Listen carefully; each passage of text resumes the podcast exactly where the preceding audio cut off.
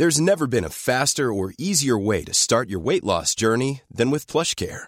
PlushCare accepts most insurance plans and gives you online access to board-certified physicians who can prescribe FDA-approved weight loss medications like Wigovi and Zepbound for those who qualify. Take charge of your health and speak with a board-certified physician about a weight loss plan that's right for you. Get started today at plushcare.com slash weight loss. That's plushcare.com slash weight loss. plushcare.com slash weight loss. Heraldo Media Group presenta Sergio Sarmiento y Lupita Juárez. Información veraz y oportuna con un toque personal y humano. Por el Heraldo Radio, donde la H suena y ahora también se escucha.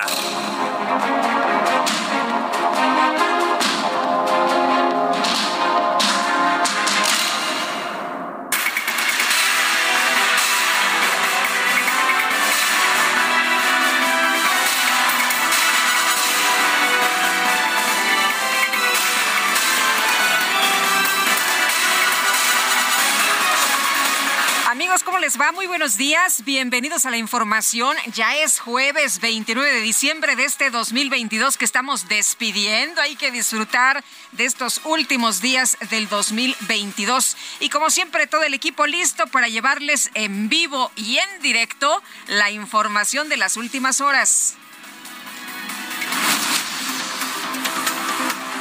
La Facultad de Estudios Superiores Aragón de la Universidad Nacional Autónoma de México convocó a la ministra de la Suprema Corte de Justicia, Yasmín Esquivel, a declarar sobre el presunto plagio de su tesis de licenciatura. Tiene de plazo hasta hoy al mediodía. Facultad también exhortó a rendir su testimonio a los demás involucrados, en este caso como la asesora Marta Rodríguez, el exalumno cuyo trabajo presuntamente fue copiado, Edgar Ulises Báez Gutiérrez, así como a los jurados que participaron en el proceso de titulación. Vamos a ver quiénes se presentan. Eh, no necesariamente tiene que ser de manera física. Estaba revisando la información y dice que pueden enviar sus eh, datos, su reporte a través de correo electrónico. Cierto, que vi algunas investigaciones e informaciones periodísticas que señalan que Edgar Ulises Báez Gutiérrez ya no está en México, sino que estaría pidiendo asilo político en otro país. La Comisión Nacional de los Derechos Humanos propuso a la Academia de la Universidad Autónoma Metropolitana Araceli Mondragón González para integrar el comité técnico evaluador que analizará los perfiles de los aspirantes a nuevos consejeros del Instituto Nacional Electoral. El diputado de Movimiento Ciudadano Jorge Álvarez Maínez denunció ante el INE a la jefa de gobierno de la Ciudad de México, Claudia Sheinbaum, y a distintos legisladores federales de Morena por el despliegue masivo de espectaculares en todo el país, en los que aparece la silueta de la mandataria capitalina con la frase es Claudia. Hay que recordar que muchos de los, eh, de los eh, legisladores de, de Morena eh, que dijeron, bueno, pues sí, levantamos la mano y sí eh, pusimos nosotros lana, hicimos de hecho un fondo, lo que decía Patricia Armendaris, pues podrían haber incurrido en delitos, pero vamos, vamos a estar platicando precisamente con Jorge Álvarez Maínez sobre esta denuncia ante el INE. Los representantes del PAN y el PRD ante el Instituto Nacional Electoral advirtieron que también van a presentar quejas por este caso por uso indebido de recursos públicos, promoción personalizada con fines electorales y actos anticipados de precampaña y campaña. Por su parte, el coordinador de Morena en San Lázaro, Ignacio Mier, llamó a los integrantes de su bancada a no seguir promocionando a la jefa de gobierno. Consideró que este tipo de actos no ayudan a la unidad del partido. Yo lo que les hago una invitación a mis queridas compañeras y compañeros es que se serenen, que nos pongamos todos una bolsa de hielo en la cabeza, que pensemos en la unidad de nuestro movimiento, en la unidad de nuestro partido, que incluso hay cosas que nada benefician a quien tiene la legítima aspiración de participar en algo que es sustantivo para nosotros, que es la continuidad de la cuarta transformación. Nos une a todos la continuidad de un proyecto transformador. Entonces, derivado de eso, la política está el llamado, ¿no? Para que se serenen, dice Ignacio Mier. Y bueno, pues muchos eh, también cuestionaban al interior de Morena que de dónde salió el dinero, eh, que no le salen las cuentas, si están gastando los legisladores, los eh, diputados de Morena, porque pues hay muchos millones invertidos en esto. Bueno, pues vamos a estar platicando, por supuesto, del asunto esta mañana. Por otra parte, la jefa de gobierno, Claudia Sheinbaum, que por cierto se ha deslindado de toda esta promoción y toda esta campaña, informó que ya comenzaron las pruebas para abrir el tramo subterráneo de la línea 12 del metro de Miscuac a Atlalilco. Así que a partir del 15 de enero ya se va a poder utilizar este tramo subterráneo de la línea 12 y para toda la otra parte vamos a ir informando, ya va muy avanzada el mejoramiento de la línea 12 en el tramo elevado y todo el sistema de Metrobús que está funcionando, de RTP que está funcionando, va a seguir funcionando como hasta ahora. No va a haber ninguna limitación hasta Atlalilco, sino que va a seguir funcionando. Por lo menos 14 personas resultaron lesionadas luego de que una camioneta de uso turístico volcó en el Nevado de Toluca debido a que el conductor perdió el control por la caída de aguanieve. Y la Secretaría de Salud de Oaxaca informó que este miércoles falleció uno de los niños, fíjese, que presuntamente fue mordido por un murciélago en el municipio de San Lorenzo, Texmelucan. Esto tras presentar problemas de salud asociados a un posible caso de rabia. La dependencia también informó que no se ha reportado ningún cambio respecto al estado de salud de la otra menor de 8 años de edad, que también fue mordida, al parecer, por un murciélago.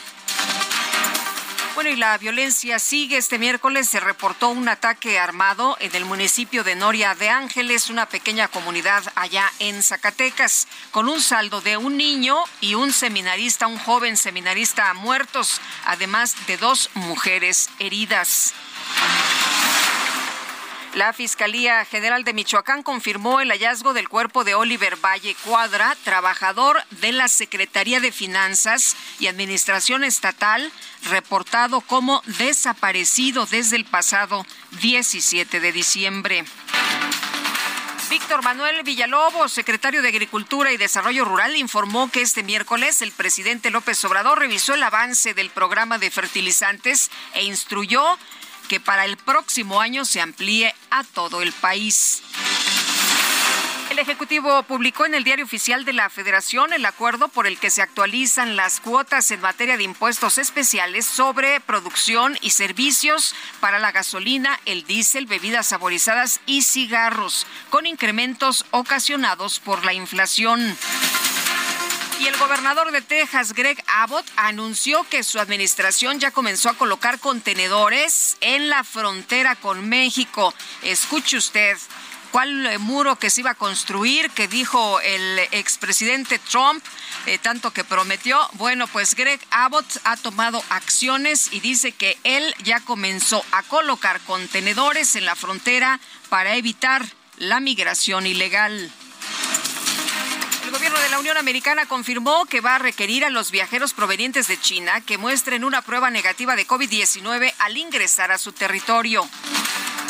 El expresidente del Perú, Pedro Castillo, solicitó su libertad a un tribunal de apelaciones. Rechazó haber cometido delitos al intentar disolver el Parlamento el pasado 7 de diciembre.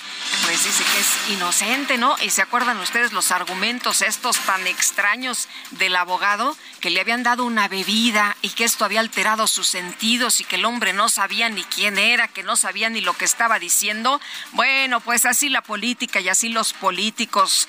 La policía de Bolivia detuvo al gobernador del Departamento Oriental de Santa Cruz, Luis Fernando Camacho, uno de los líderes de la oposición de ese país, por una supuesta orden de aprehensión pendiente. ¿No les gustan los opositores y de qué manera pues se deshacen de ellos? Sí, deteniéndolos, mandándolos a la cárcel. En China se registró un choque masivo en el puente del río Amarillo en la ciudad de Xiangshu, el cual involucró alrededor de 200 vehículos. Se podrá usted imaginar, las autoridades confirmaron una persona muerta. En información de los deportes, el astro francés Kylian Mbappé salvó al Paris Saint-Germain de un empate ante el Estrasburgo al anotar un penal en el minuto 90 más 6. Destacadas de El Heraldo de México. En la puerta del sol, como el año que fue otra vez el champán y las uvas y el alquitrán de están. Pues ya merengues, ya casi estamos cerrando este 2022. Itzel González, ¿cómo te va? Muy buenos días. Muy buenos días, Lupita, queridos amigos de Stackalovers. Pues ya se nos está acabando estamos acabando de deshojar la margarita porque ya se vienen los últimos días del año. ¿Ya tienes tus propósitos, Lupita? Y ya estoy cumpliendo los del año antepasado. Ahí la llevo, ahí la llevo. como debe ser, ¿no? Híjole, pues eso no se propone mucho. Voy un poco rezagada. Oigan, sí, no hay que hacer la lista tan larga, ¿no? Uno o dos y ya. Porque la verdad luego si le quiere dedicar cada uva un propósito, pues la verdad ya ahorita en diciembre dices, bueno, ¿cuáles cumplí? Híjole, no cumplí ninguno. Híjole, no, cumplí nada. No cumplí nada, entonces más que comer y dormir. Eso sí, eso sí se... Se nos da, se, nos da. se nos da y se nos da muy bien después de levantarnos tan temprano. Híjole, lo, único que quiere uno en la noche es descansar. Lupita... En la noche como a las 3 de la tarde, ¿no? Ay, es que sí, la, pestañita de, mediodía sí no, no puede faltar para uno que se para tan temprano. Lupita, ya no hace tanto frío. Ya no hace tanto frío. Ya te veo menos cobijada. Eh, sí, menos. Yo creo que como tres suéteres menos el día de hoy. ¿eh? La verdad es que ya está. Bueno, ya, ya salió el sol. Ayer por lo menos ya salió el sol. Ya está más relajado. Si hace frío, si usted va a salir esta 6 grados aquí nosotros tenemos en la delegación Benito Juárez. va a salir eh, una chamarrita, un suétercito. Aquí en cabina ya, ya estamos entrando en calor. Pero si usted va a ir por un tamalito con atole, tráigase uno. No se enfríe. Claro que sí. Pásele por aquí. Este, Insurgente Sur, este, muy, muy cerca 1271. enfrente del Metrobús Félix Cuevas. Aquí nos puede encontrar y aquí, si nos puede venir a dejar unos tamalitos, pues se lo vamos a agradecer. Lupita, mucha información, va acabando el año. Pero la Oye, qué cierre, ¿verdad? Qué cierre de este 2022 tan movido. Ayer mucha información que uno ya no sabía si era del Día de los Inocentes o si era realidad y fíjate que ayer me preguntaba mucha gente en, Twitter esto es real o es una inocentada ya, ya, no se sabe distinguir entre la realidad y lo que no es real. Parece broma parece pero broma, es broma. caray. Ojalá fuera broma. Y así estamos cerrando el año. Pues hay mucha información Lupita así que comenzamos esta mañana con las destacadas del Heraldo de México en primera plana, para uso lúdico se duplican permisos para usar cannabis. A finales de 2022, Cofepris liberó 3.914 autorizaciones para consumo con fines recreativos. A principio de año había solo 2.074 país, cierre de año. Fiscalía General de la República incinera narcóticos. En 143 eventos, la Fiscalía destruyó 153 toneladas de droga durante este 2022. Ciudad de México, en tramo subterráneo línea 12 finalizan las obras. El lunes comienzan las pruebas con trenes vacíos a baja velocidad. Reapertura se prevé para el 15 de enero, informó la jefa de gobierno país, estados, perdón, Quintana Roo ponen marca en visitantes. Cancún rompe récord y celebra arribo del pasajero 30 millones. Orbe por guerra en Ucrania, crisis van a empeorar en 2023. Será un año que pondrá a prueba los límites individuales y colectivos. Meta NFL con la mira en playoffs. Dallas y Tennessee se miden en un encuentro vital en sus aspiraciones para la recta final de la temporada regular. Y finalmente, en mercados, ajustan el IEPS, aumentan cigarros, gasolina y refrescos. De acuerdo con la Secretaría de Hacienda, para 2023 el incremento es de 7.79%. Lupita, amigos, hasta aquí las destacadas del Heraldo. Muy feliz jueves. Igualmente, Itzel, muchas gracias. Muy buenos días y vámonos directamente con Jorge Álvarez Maínez. Él es coordinador de Movimiento Ciudadano en la Cámara de Diputados. Jorge, ¿cómo estás? Qué gusto saludarte. Un fuerte abrazo. Buenos días. Hola, Jorge algo pasó ahí con la comunicación. Vamos a tratar de restablecer el contacto en unos momentos más y estaremos platicando con Jorge por esta denuncia que ha eh, pues señalado interpone eh, por eh, diversos actos supuestamente presuntos actos anticipados de campaña cometidos por legisladores de Morena con la colocación de diversos anuncios espectaculares en varias ciudades del país. Jorge, ¿cómo te va? Muy buenos días. Un fuerte abrazo. Buenos días, Lupita. Igualmente un abrazo, lo mejor en estas fechas. Y pues sí, eh, desgraciadamente no ha parado de violar la Constitución la jefa de gobierno, Claudia Sheinbaum.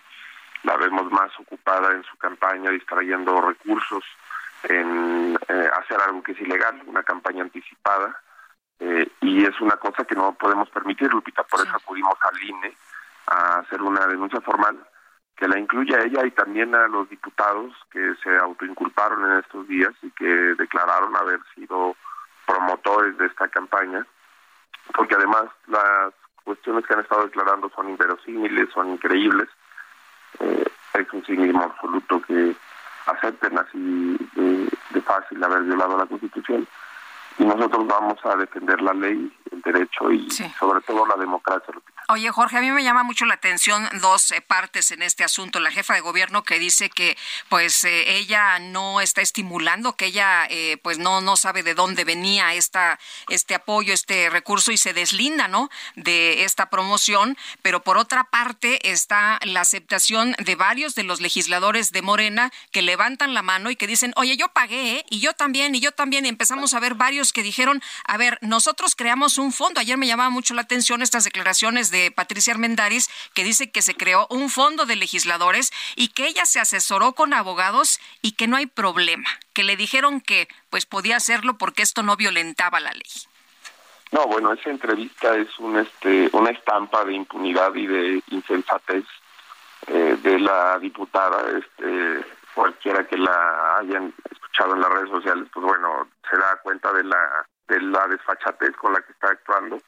También sube ayer un Twitter en el que dice que de la oficina de Claudia Sheinbaum, es decir, de nuevo empleados públicos, recursos públicos, le llamaron para agradecerle lo que está haciendo. Este, ella ingenuamente no ata las cosas, o no sé si sea cinismo o ingenuidad, pero está todo el tiempo autoinculpándose y declarando eh, estar cometiendo un delito electoral. Este, eso, por supuesto, que no, no es válido y creo que esto, la creación de fondos, el desvío de recursos públicos.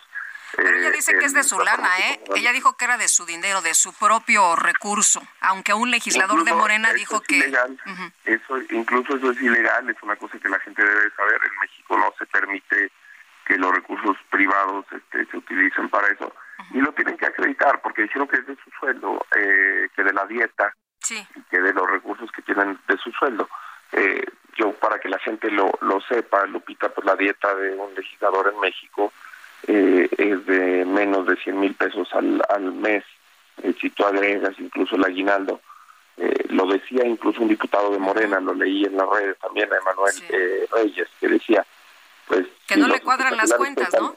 Sí, si los espectaculares cuestan 20 millones, ¿cómo es posible que pues, ni con el sueldo de todo el año de los cinco eh, ponen un mes de espectaculares y, y los supongo que los van a poner varios meses. Este, entonces sí es una cosa ilegal, inexplicable, eh, química que no podemos permitir, pero que además, pues como como se ha dicho, lo dijo ayer el propio coordinador de los diputados de Morena, pues ponen en riesgo la candidatura de Sheinbaum porque violar la ley y hacer actos anticipados de campaña se eh, castiga con negarle el registro porque no se puede hacer lo que está haciendo es además Imagínate si hoy, que todavía no es presidenta, que aspira a ser, viola la Constitución, se saltan las reglas, eh, desvían recursos públicos eh, para su campaña, pues imagínate qué podemos esperar si llegara a la presidencia. Esa es el, la reflexión que también deben de tener los mexicanos. Oye, Jorge, ustedes están haciendo lo mismo, ustedes también se están adelantando, porque ayer decía Jacob, eh, eh, perdóname, eh, decía Patricia Armendaris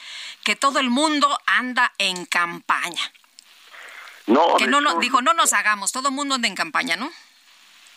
bueno, para eso me refiero con la desfachatez y el cinismo, pero te doy un ejemplo. En todas las encuestas que yo he visto, uno de los candidatos de la oposición mejor posicionados eh, puede ser, por ejemplo, Luis Donaldo Colosio. Eh, lo has visto, eh, salen las encuestas, lo miden, califica muy bien. ¿Cuál es la gran diferencia? Pues, por ejemplo, que Luis Donaldo o cualquiera de las personas que están en el movimiento ciudadano está concentrado en hacer su trabajo, están concentrados en su gobierno, no hay un solo espectacular, una promoción personalizada, no hay bardas, no hay toda esta parafernalia. Por supuesto que hay diferencias que lo hacemos de manera muy distinta que nosotros no estamos anticipando las campañas, que nosotros estamos respetando la ley, defendiendo la democracia, y me parece que es absolutamente absurdo. Cuando dice que todos están haciendo lo mismo, pues se refiere a los de Morena. También hemos denunciado a Dan Augusto, también hemos denunciado eh, actos como lo de la marcha del 27 que se financió con recursos públicos y que tuvo un carácter electoral. Y claro que vamos a seguir denunciando a quienes lo hagan pero se refiere a los de Morena, que son los que eh, abiertamente han estado violando la ley y la Constitución. Eh, Jorge, si alguien ignora las reglas del juego, si alguien ignora la ley, ¿esto significa que se le debe perdonar? Pues no, el, un principio del derecho es que la ignorancia de las leyes no te exime de cumplirlas, eh, pero además no las ignoran. Eh, mira, yo sé que la doctora Sheinbaum ha consultado esto con magistrados electorales, con consejeros electorales que le han explicado que es ilegal y desgraciadamente eh, ella no respeta la ley, sabe que es ilegal, sabe que está violando la constitución y lo está haciendo eh, con absoluta impunidad para eh, un beneficio personal que es el de su aspiración presidencial. ¿Cuál podría ser el castigo para los legisladores que abiertamente han aceptado que pusieron dinero para poner estos espectaculares? Pues, ¿Tienes, ah, ¿Tienes el dato? Sí, sí, ellos también pueden eventualmente no ser elegibles para un cargo público, pero multas, sobre todo, creo que el, el dinero que se desvía lo que dice la ley, por ejemplo, es que si ellos no se, eh, se les acreditara que se utilizaron ilegalmente una X cantidad, por decirte los dos millones de pesos, pues, eh, normalmente es una multa que es del doble, eh, del, doble de la cantidad ilegalmente utilizada, multas individuales, multas al partido. son una serie de castigos que prevé la ley que están haciendo acreedores porque además pues, están contestando sus delitos. Este, ese es el mismo que también a veces distingue a Morena del PRI. Morena en muchas cosas hace las cosas como las hacía el PRI, eh, y, pero la diferencia es que ahora las hacen con, con cinismo, con desfachatez, este, diciendo sí, lo estamos haciendo y qué importa. Eh, lejos de ayudar a la jefa de gobierno, ¿le están poniendo piedras en el camino? Bueno, eso les dijo su propio coordinador ayer, lo escuché en la entrevista, y eso les decía que sí, están eh, generándole problemas de ser candidata, piensan que les basta que el presidente la quiera imponer y que puedan violar la ley. Yo espero que el Instituto Nacional Electoral esté a la altura y que se sancione ejemplarmente una campaña que me parece que es la de más eh, cinismo y de más, eh, de más abierta violación a la Constitución que hemos visto, no solamente actualmente, sino en la historia de México. Muy bien, pues Jorge, como siempre aprecio mucho que puedas platicar con nosotros. Estaremos muy pendientes de lo que determine el Instituto Nacional Electoral y cuándo tendría que dar respuesta. Al contrario, Lupita, mira, por, por la gravedad de la infracción y porque el INE tiene la capacidad de emitir medidas cautelares para evitar que el daño sea aún mayor a la falta de equidad en la contienda, yo esperaría que eh, en cuanto reanuden las actividades en el INE, que sería la próxima semana, estén cuando menos otorgándonos medidas cautelares. Muy bien, pues muchas gracias, que tengas un excelente día, buen cierre de este año y lo mejor para el 2023, que se pone bueno, ¿no? Se viene interesante porque las elecciones de Coahuila y el Estado de México. Así es, Lupita. Este, igualmente feliz año para ti, para todo el auditorio, para toda la gente que sigue trabajando en estos días, que eh, sigue eh, eh, al pie de las actividades, incluyendo a los periodistas como tú, y un gran año 2023 para todos y para todo México. Muchas gracias, muy buenos días. Son las 7 ya con 24 minutos. Le quiero recordar que nuestro número de WhatsApp es el 5520109647. Regresamos. Tiene el reloj de antaño como de año en año. Minutos más para la cuenta atrás. Hacemos el balance de lo bueno y malo. Cinco minutos antes de la cuenta atrás. No es broma.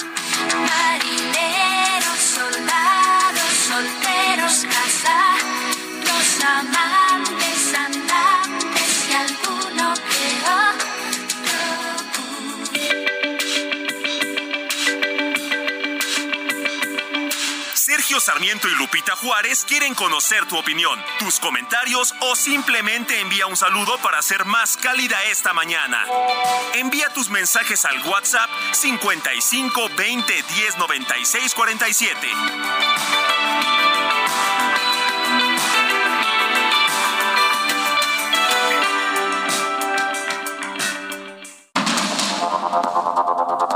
Continuamos con Sergio Sarmiento y Lupita Juárez por el Heraldo Radio.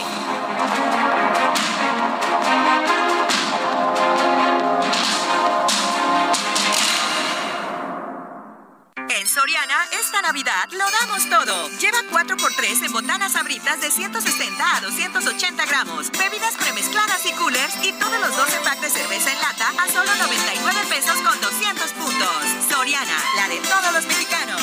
A enero 1, excepto cerveza artesanal. Aplica restricciones, evite el exceso.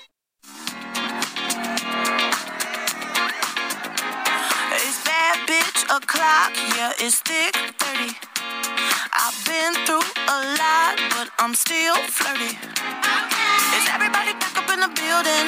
It's been a minute, tell me how you're I'm about to get into my feelings. How you feeling? How you feel right now? Oh, I've been so down and under pressure. I'm way too fine to be distressed, yeah. Oh,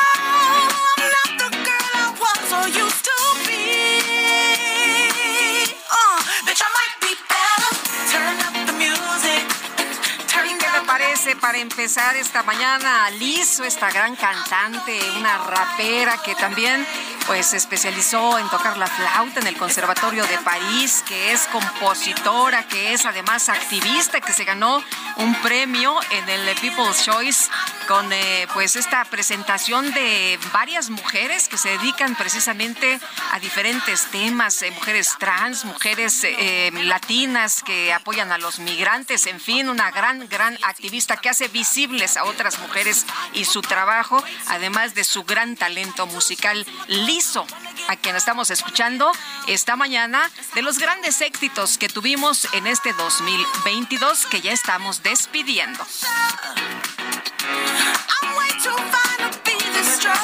Sin duda aquí en este espacio. Mensajes esta mañana dice una persona del auditorio, a ver si ahorita veo su nombre, no lo encuentro. Eh, dice que este próximo año Sergio Lupita, que ya muy pronto llegará, sea pródigo solamente en cosas buenas para ustedes, que haya salud, alegría, paz, tranquilidad y progreso, y que el Señor los mantenga muy arropados y protegidos en la palma de su mano. Qué bonitas palabras, muchas gracias. Especialmente en estos tiempos en que ser un ejemplo de periodistas profesionales y honestos es peligroso. Soy Jorge Saldaña desde Guadalajara y casi diario puedo escucharlos para estar bien informado. Por cierto, que también en Palacio Nacional los escuchan siempre y con mucha atención porque saben que lo que ustedes dicen es importante. Muchas felicidades, don Jorge. Le aprecio mucho este comentario. Gracias por escribirnos y le mando un fuerte abrazo. Eh, otra persona del auditorio, excelente día, Lupita. Un cordial saludo a todos los colaboradores del Heraldo Radio. Que esta semana sea fabulosa en esta temporada. Hay que aprovechar para meditar y creer que eh, pues nuestro país puede cambiar de manera verdadera. ojalá así sea. Doy gracias a Dios por tu retorno con esa hermosa voz a darnos tus comentarios informativos. Te mando bendiciones y muchas felicitaciones. Soy el profesor Fernández desde el Estado de México. Profesor, le mando un fuerte abrazo y le agradezco, le aprecio mucho también su comentario. Bueno, y vamos a seguir platicando sobre esta campaña publicitaria de apoyo a la jefa de gobierno de la Ciudad de México, lanzada por algunos integrantes de Morena en la Cámara de Diputados. Ya escuchábamos que en el caso de Movimiento Ciudadano interpusieron una denuncia ante el INE. La diputada del PAN, Mariana Gómez del Campo, informó que tiene lista ya esta queja a presentar precisamente ante el Instituto Nacional Electoral. Mariana, qué gusto saludarte. ¿Cómo te va? Muy buenos días. Hola, ¿qué tal Lupita? Muy buen día, felices fiestas, espero que todo bien y saludo también eh, con mucho cariño al auditorio. Oye, pues eh, cuéntanos de esta, de, esta queja, ¿ya la presentaste o la vas a presentar? Mira, ya, ya la tengo, la voy a presentar el día de hoy. De hecho, seguimos integrando porque aparecen y aparecen más artículos que están violando no nada más la jefa de gobierno Claudia Sheinbaum, sino también las y los diputados que decidieron caer en actos anticipados de, de campaña, a mí de pre-campaña y de campaña, de las dos cosas. Y te quiero decir, Lupita, que es lo preocupante. Lo preocupante es la manera en la que se reta al órgano electoral, a las autoridades electorales, la facilidad con la que pueden eh, reunirse un grupo de diputados y decir, pues vamos a decir que la campaña es nuestra. A mí me queda claro que la campaña no es de un grupo de diputados. Esta campaña la lleva promoviendo la jefa de gobierno y muchos más desde la Ciudad de México desde hace ya varios meses. Hoy vemos espectaculares, pero se empezaron con lonas, eh, continuaron con bardas. Oye, pero eh, están confesos, ¿no? Los legisladores están confesos. Ellos dijeron, si cometieron algún delito, dijeron ayer, eh, antier, que pues estaban eh, levantando la mano porque ellos, de hecho, de, de, hecho, Patricia Armendaris dijo que pues había un fondo que habían creado los propios legisladores para este apoyo a la doctora Sheinbaum. A ver, Lupita, se pusieron la soga al cuello en la queja estamos eh, estamos incluyendo cada uno de los posteos y entrevistas que están dando los mismos diputados federales afirmando que al final del día están violando la Constitución, que están violando las leyes electorales. Hemos visto espectaculares en Nuevo León, en Michoacán, en Guerrero, en Colima, en Jalisco, en Tamaulipas, en Morelos, en Querétaro, en Baja California, en Quintana Roo, Puebla, en San Luis Potosí, Chihuahua, Guanajuato, son los que tenemos detectados hasta el momento. Mariana, ¿qué dice la ley? ¿Qué, dice la ley eh, eh, sobre este tema? Eh, ¿No se puede hacer este tipo de acciones? No, por supuesto que no. Eh, por ejemplo, por lo que corresponde a la hoy eh, jefa de gobierno, es primero de conocimiento público y se ha hecho así por declaraciones emitidas por la misma servidora pública, y esto hay que decirlo, que aspira a ser la candidata a la presidencia de México para el periodo 24 al 2030, por lo que esta realización de actos anticipados de precampaña constituyen infracciones de acuerdo al artículo 445 párrafo primero, inciso A de la Ley General de Instituciones y Procedimientos Electorales. Y si nos vamos con las y los diputados federales, estos hechos están eh, actualizan la infracción que está prevista en el artículo 444, párrafo primero, inciso D, ya que se está incumpliendo con el principio de imparcialidad establecido por el artículo 134 de la Constitución, porque esta conducta incide directamente en la ciudadanía, afecta, Lupita, la equidad de la competencia entre las personas aspirantes, precandidatas y candidatas al proceso electoral que se llevará a cabo, eh, bueno, que comenzará en el año 2023. Aquí quiero señalar que eh, voy a solicitar también la aplicación de medidas cautelares porque algo tiene que pasar para que se ordene a los denunciados que efectúen el retiro inmediato de la propaganda electoral, que consiste en espectaculares en la vía pública, en diferentes. Oye, pero dice Patricia Armendáriz que no se está violando la ley, que ella se asesoró de muy buenos abogados que le dijeron adelante. Malísimos sus abogados. Bueno, me parece increíble que tenga esta clase de abogados.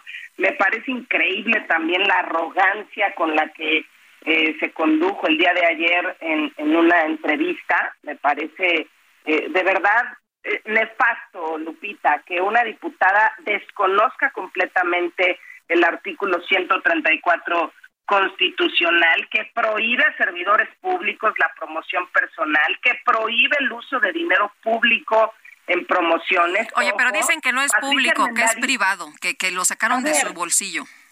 A ver, lo tienen que comprobar. Y otro detalle, otro detalle, además están poniendo en riesgo la candidatura de Claudia Sheinbaum rumbo al 2024. Parece que no se dan cuenta de ello. Si se cumpliera hoy con la ley, lo que marca nuestra Constitución y lo que marca la Ley General de Instituciones y Procedimientos Electorales, Claudia Sheinbaum se va a su casa y tendría que estar siendo juzgada por violentar la Constitución y por eh, violentar las leyes electorales sí hay violaciones constitucionales, insisto, y legales también. En esta promoción que están haciendo las y los diputados federales. Oye, me, llama la... le recomiendo un muy buen abogado, porque no tiene ni idea de lo que está declarando, no tiene ni idea de, del nivel de violación a la Constitución que digo que, que vimos a través de sus redes sociales, pero yo lo que sí le diría es le urge eh, guardar silencio porque cada vez que declara eh, se pone se pone muy mal se pone muy mal. Claro que un periodista tú Lupita puedes puedes hacerme a mí preguntas cuestionarme y siempre yo te he respondido con todo el respeto porque se vale. Si tú aceptas una entrevista sabes perfectamente quién está del otro lado quién quién tiene el micrófono y te está está preguntando por qué por qué te enojas así ¿por qué te conduces de esta manera? No, no, está bien. Mi compañera diputada no está bien, definitivamente. Eh, Mariana, ¿qué pasa ahora que presentas ante el INE eh, pues esta queja por actos anticipados de campaña? ¿Qué es lo que puede pasar? ¿Cuáles son los escenarios? Mira, pues yo lo que espero es que le puedan, y qué bueno que más partidos políticos hagan lo propio. Yo invitaría a todos a todos los partidos políticos a que denunciemos, eso me parece me parece importantísimo que todos denunciemos, el INE tendrá que hacer eh, su trabajo y en el caso de los servidores públicos, en primer lugar, pues tendrían que dar vista a superiores jerárquicos, jerárquicos, contralorías o podrían constituir responsabilidades administrativas, incluso se podrían presentar denuncias ante el Ministerio Público y a la jefa de gobierno y por eso la estoy incluyendo. Y les pido que los que presenten quejas, denuncias, también incluyan a la jefa de gobierno, además de eh, a las y los diputados. Oye, pero la jefa de, gobierno se ha, se ha deslindado de estas, eh, de estas campañas. Mira, se puede deslindar de estas campañas, pero yo tengo claridad, y tú y todos lo sabemos, Lupita, que es la favorita del presidente de la República es una pena que les llamen corcholatas, me parece eh, lo más despreciable que les llame corcholatas a los que aspiran. Bueno, y además es súper inequitativo en el proceso interno de Morena, bueno, pero eso ya es una discusión, discusión aparte. Ahorita lo importante es que llevan haciendo eh, precampaña desde hace ya un muy buen rato, estamos hablando de años de anticipación, entonces tiene que haber sanciones ejemplares y ella como aspirante puede tener amonestación pública, eh, recibir multa e incluso, como dije hace un momento, puede perder el derecho a ser registrada como candidata. O sea, que ya no la ayuden mejor los que eh, los, que argumentan que la están ayudando. Jole, es así como de ayúdame, compadre. Y esta queja que estamos presentando primero ante ante el INE, ojo, eh, también acudiremos ante, ante la FEPADE porque amerita también denuncias penales, eso ya te lo platicaré más adelante, pero, pero definitivamente no podemos ni debemos guardar silencio ante la violación a la Constitución que están haciendo las y los diputados federales de Morena. Es increíble que son los primeros, los encargados de redactar las leyes y de, hacer que la, digo, de, tener leyes eh, adecuadas en este país, de armonizarlas y muchas otras cosas. Es increíble que sean ellos los que de manera abrupta estén hoy retando nuevamente, nuevamente a, a los órganos electorales, por un lado, pero más allá de eso, que sean ellos los que estén violentando la Constitución y nuestras leyes. Por eso no podemos quedarnos callados, Lupita, y presentaremos las quejas, denuncias que sean necesarias. Y a Patricia Armendaris que se ubique, se llama respeto a la ley, se llama respeto a la Constitución. Y bueno, eh, y como nos podemos dar cuenta, no tienen ni idea de lo que dice la constitución política de los Estados Unidos mexicanos. Y a Claudia Sheinbaum, híjole, la verdad es que no le ayudan en nada esta gente. Ella ya había dicho, Lupita, tú recordarás que gracias a los a los ciudadanos espontáneos que colgaban lonas y bardas, y ahora resulta que la campaña es Claudia, que la podemos ver por todo el país, pues no es de ciudadanos espontáneos, es de sus diputados que seguramente recibieron línea porque, ojo, estos señores no dan paso sin guarache, ellos tienen que recibir línea. La pregunta es de dónde recibieron línea y con qué recursos están pagando estos espectaculares. Tú sabes que poner un espectacular es costosísimo. Los que hemos puesto algún día en la vida para promover un informe o cualquier otra cosa, un espectacular, cuesta miles y miles y miles de pesos. Estamos hablando de que gastaron. Se hablaba de 20 millones, ¿no? Se hablaba por ahí de, de, 20 millones. Pero bueno, Mariana Gómez del Campo, como siempre, aprecio mucho que puedas platicar con nosotros. Estaremos atentos a lo que nos diga el Instituto Nacional Electoral. Buenos días, un abrazo. Muchas gracias, Lupita, y feliz fin de año. Igual para ti. Son las 7 ya con 45 minutos. En Soriana, esta Navidad lo damos todo. Leche al pura o Santa Clara UHT de un litro a 15.50 con 50 puntos. O 3x2 en pan dulce bimbo y tía rosa. Y 50% de descuento en chocolates importados, panetones y turrones. Soriana, la de todos los mexicanos. A diciembre 31, excepto febrero y 15. Aplica restricciones. Bueno, y ayer el presidente se refirió al Fobaproa, dijo que esto pues había sido un grave error y vamos a platicar con Juan Ortiz, director de Lupa Legislativa MX. Juan, ¿cómo te va? Muchas felicidades, un abrazo. Hola Lupita, muy buenos días, muchísimas gracias igualmente. Oye, pues ¿cómo viste lo que dijo ayer el presidente López Obrador sobre el Fobaproa? Bueno, lo, del presidente, digo, es una de sus frases favoritas o temas favoritos que se habla de Fobaproa y también de deuda pública, pero cada vez que lo menciona pues siempre sale en mente este tema de la de la deuda del gobierno federal y una de las promesas que hizo fue precisamente no aumentarla, pero ya en los en los hechos, en los datos duros, la verdad es que cada año, como ha sido en otras administraciones, ha pedido deuda interna para hacer frente a los gastos de, de pues, del gobierno. O sea que nos hemos endeudado más que con el FOBAPROA. Este, el FOBAPROA, este, Fíjate que lo, equivalente fue como el 11% de nuestra economía. Sí fue una suma grande lo que lo que estamos debiendo.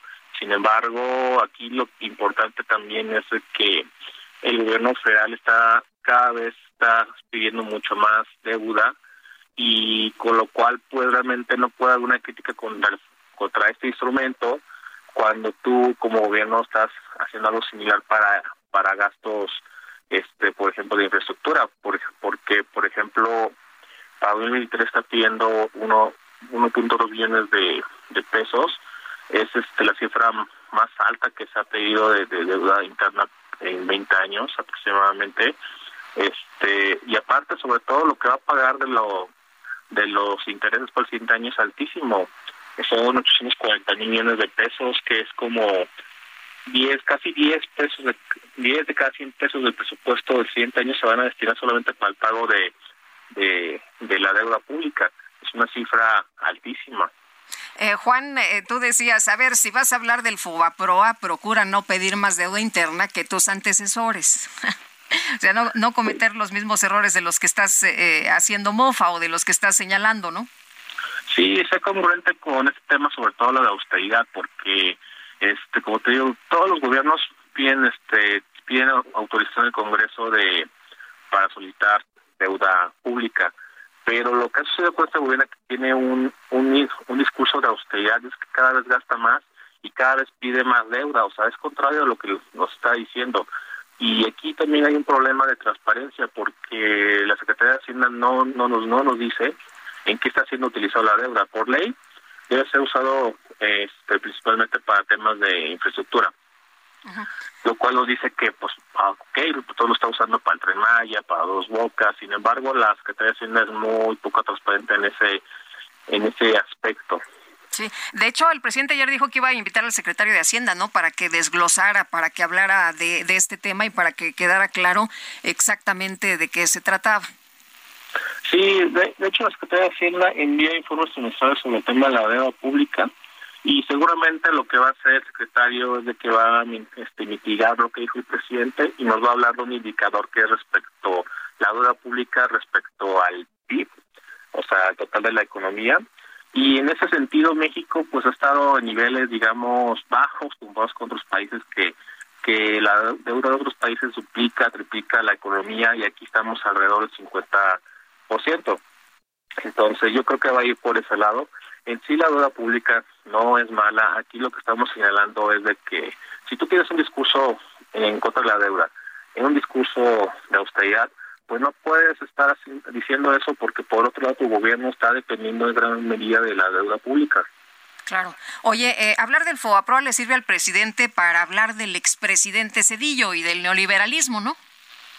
Pues así es, es como la forma, su discurso de contrastar, polarizar, de no, no somos iguales, ellos lo hicieron peor, pero también es que su gobierno es poco transparente en esos aspectos y no le podemos decir a las personas, oye, pero el gobierno actual está pidiendo muchísima deuda, no lo dicen que lo está utilizando y nada más se quedan con la propia versión de él, que es del de la cual sí dejó, digamos, una fuerte huella, ¿no?, en, la, en varias generaciones de este país. Pues sí, no, fue una eh, crisis muy muy grave en, México este este tema de el Fobaproa se encarecieron los créditos, me acuerdo, Juan, impagables muchos de ellos. Sí, así es. Y con lo que ocurrió aquí con la crisis de uh, por el tema de la pandemia, es que el gobierno federal empezó a usar dinero que se tenía, digamos, de alguna forma guardado. El, por ejemplo, el tema de los fideicomisos, este, que al final muchos de esos fideicomisos fueron utilizados para financiar el Tren Maya. También está el tema de de los fondos de ahorro que se llaman fondos de estabilización ingresos presupuestarios que estaban alrededor de 330 mil millones de pesos y los redujo a casi 90% y eran guardaditos que tenía el gobierno para hacer frente a crisis, pero eso se comenzaron a usar antes de que hubiera crisis, o sea, antes de 2019. Muy bien, pues Juan Ortiz, director de Lupa Legislativa MX, muchas gracias por platicar con nosotros de este tema. Muy buenos días y te mandamos un fuerte abrazo. Muchísimas gracias, gracias por la invitación y muy buen inicio de año. Igualmente, son las 7 ya con 51 minutos. En Soriana, esta Navidad lo damos todo. Compra uno y lleve el segundo al 50% de descuento en todo el afeitado Gillette, geles y ceras para el cabello Extreme, ATM, Barracuda o Lobo Negro y el higiénico Regio. Sí, el segundo al 50% de descuento. Soriana, la de todos los mexicanos. A diciembre 31, aplica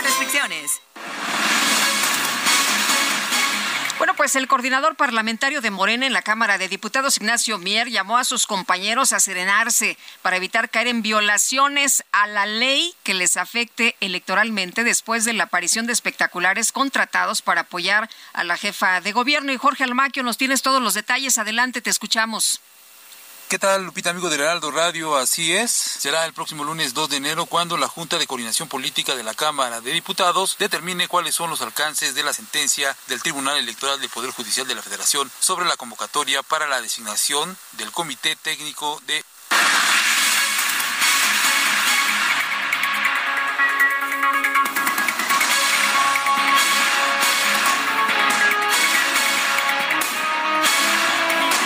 ¿y qué le parece lo que ha dicho el eh, pues coordinador de la Cámara de Diputados, el coordinador parlamentario de Morena, que llama a sus compañeros a que se serenen, pero vamos a escuchar. Gracias, Lupita. Amigos, así es. Luego del escándalo que se registró con la aparición de espectaculares contratados por diputados federales apoyando a la jefa de gobierno Claudia Sheinbaum, el coordinador parlamentario de Morena en la Cámara de Diputados, Ignacio Mier, llamó a sus compañeros a serenarse y ponerse hielo en la cabeza para evitar caer en violaciones a la ley que les afecte electoralmente. Y yo lo que les hago una invitación a mis queridas compañeras y compañeros es que se serenen, que nos pongamos todos una bolsa de hielo en la cabeza que pensemos en la unidad de nuestro movimiento, en la unidad de nuestro partido, que incluso hay cosas que nada benefician a quien tienen la legítima aspiración de participar en algo que es sustantivo para nosotros, que es la continuidad de la cuarta transformación. Nos une a todos la continuidad de un proyecto transformador. Conferencia de medios tras la reunión de la Junta de Coordinación Política, Mier Velasco rechazó pedirles que dejen de hacer pintas, embardas, reuniones y contratar espectaculares, porque en la política no puede haber espacio vacíos, aunque insistió en que se deben buscar otros mecanismos y estrategias de promoción política para evitar violentar la ley y las confrontaciones al interior. Tras descartar que con esta situación se caiga la candidatura de Shane Pardo, el titular de la Jucopo expuso que la política es emoción y pasión, las cuales a veces sobrepasan a la razón, pero confió en que al final habrá mesura de los integrantes de la bancada morenista, mientras él trabajará para mantener la estabilidad de la bancada en San Lázaro. Lupita, amigos, el reporte que les tengo. Muchas gracias, Jorge Almaquio. Muy buenos días. Pues ahí está el llamado a evitar caer en violaciones a la ley que les afecte de manera electoral. Tenemos que hacer una pausa, pero regresamos de inmediato 55 20 10 96 47. Quédese con nosotros.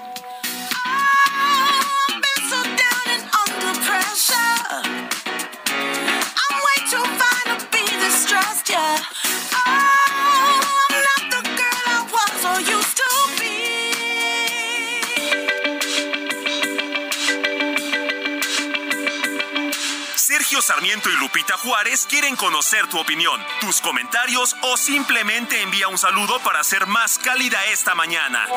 Envía tus mensajes al WhatsApp 55 20 10 96 47.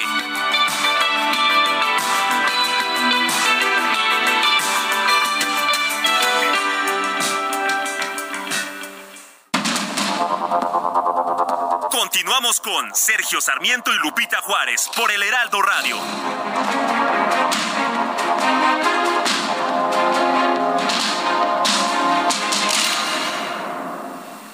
En Soriana, carne de res para asar a 164.90 el kilo. Pierna de cerdo sin hueso fresca a 99.90 el kilo. O pavo humado pilgrims también a 99.90 el kilo. Uvas blancas y rojas sin semilla o uva globo a 69 pesos el kilo con 200 puntos.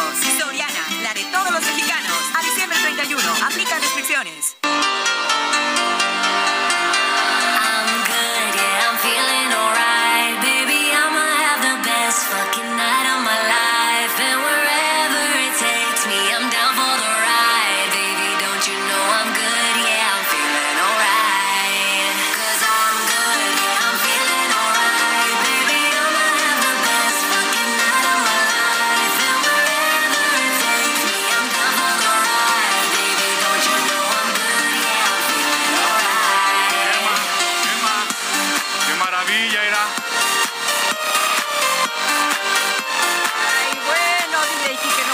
Faltar en esta fiesta de fin de año.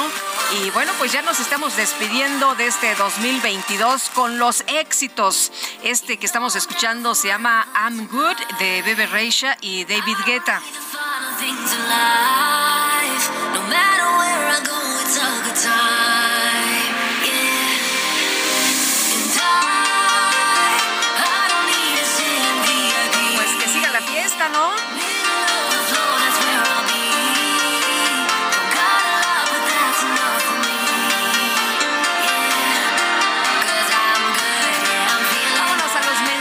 Nos dice Luz María Rodríguez, Lupita, mi más sinceras felicitaciones para ti, Sergio y todo el equipo. Que sigamos disfrutando de periodistas tan profesionales como ustedes por muchos años más. Que Dios los colme de bendiciones. Muchas gracias, Luz María. Te mandamos un gran abrazo y gracias siempre por tus comentarios.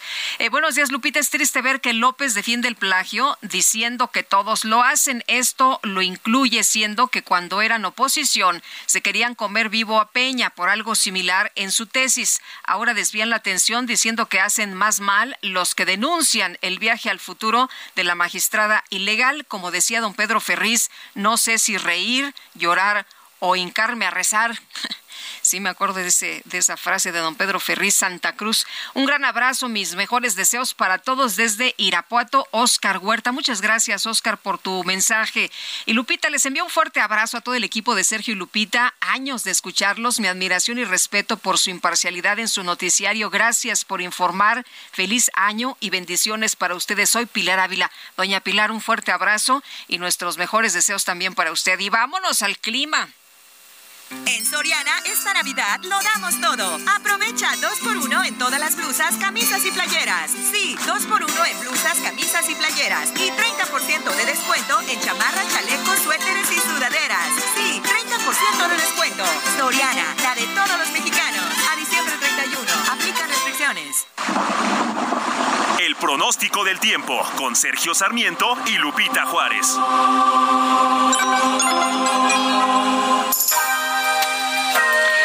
Jesús Carachure, meteorólogo del Servicio Meteorológico Nacional de la Conagua. ¿Cómo te va? Qué gusto saludarte esta mañana. Buenos días.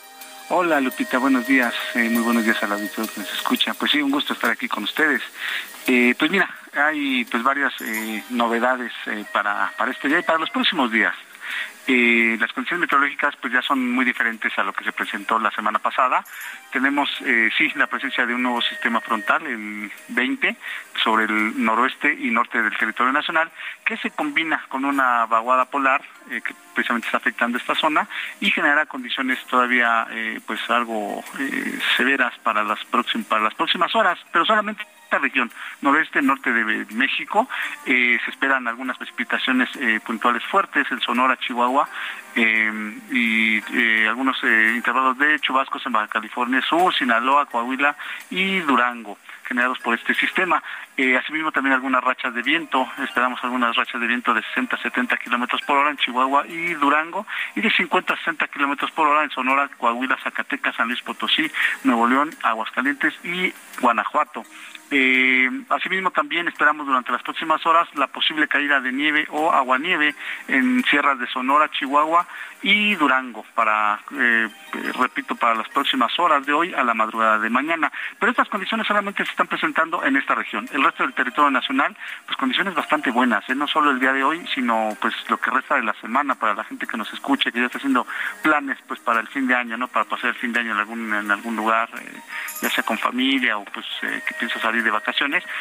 Eh, la mayor parte del territorio nacional, eh, condiciones, pues, considerando la época del año, la temporada del año, condiciones bastante buenas.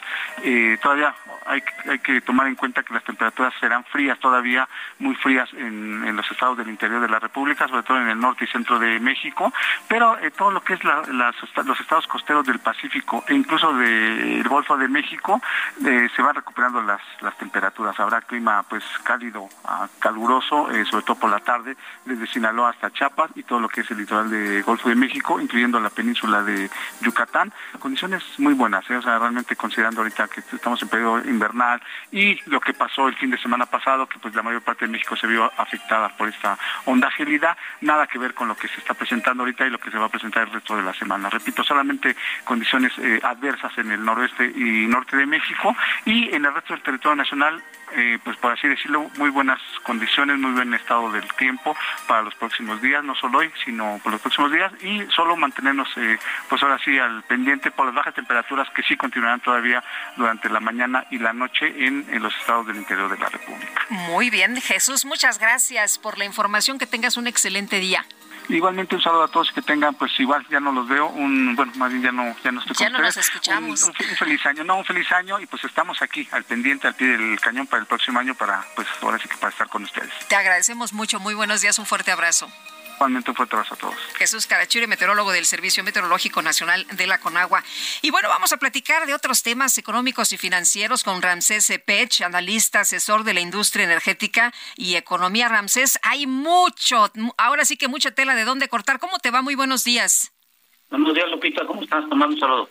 Igualmente. Oye, pues quisiera empezar con esto que dijo el presidente ayer, que se reestructura la deuda, por lo que en 2025 el próximo gobierno no tendrá que enfrentar presiones financieras. ¿Tú ves así de bien la economía en el país?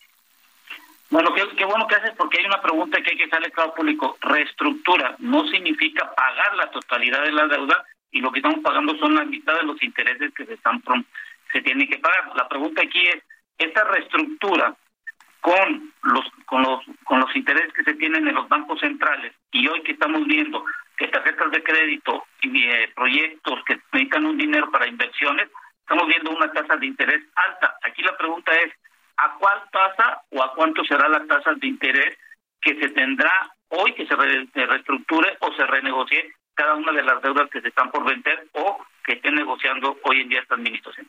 Oye, y Ramsés, eh, se ha mencionado que pues nosotros aquí vamos a estar a todo dar, que no nos van a subir los impuestos, tal vez la reestructura será a nivel macro, pero en el nivel micro eh, dice que las cosas vamos a estar eh, pues muy bien, no nos van a subir impuestos. ¿Qué tan bueno, qué tan malo es esto?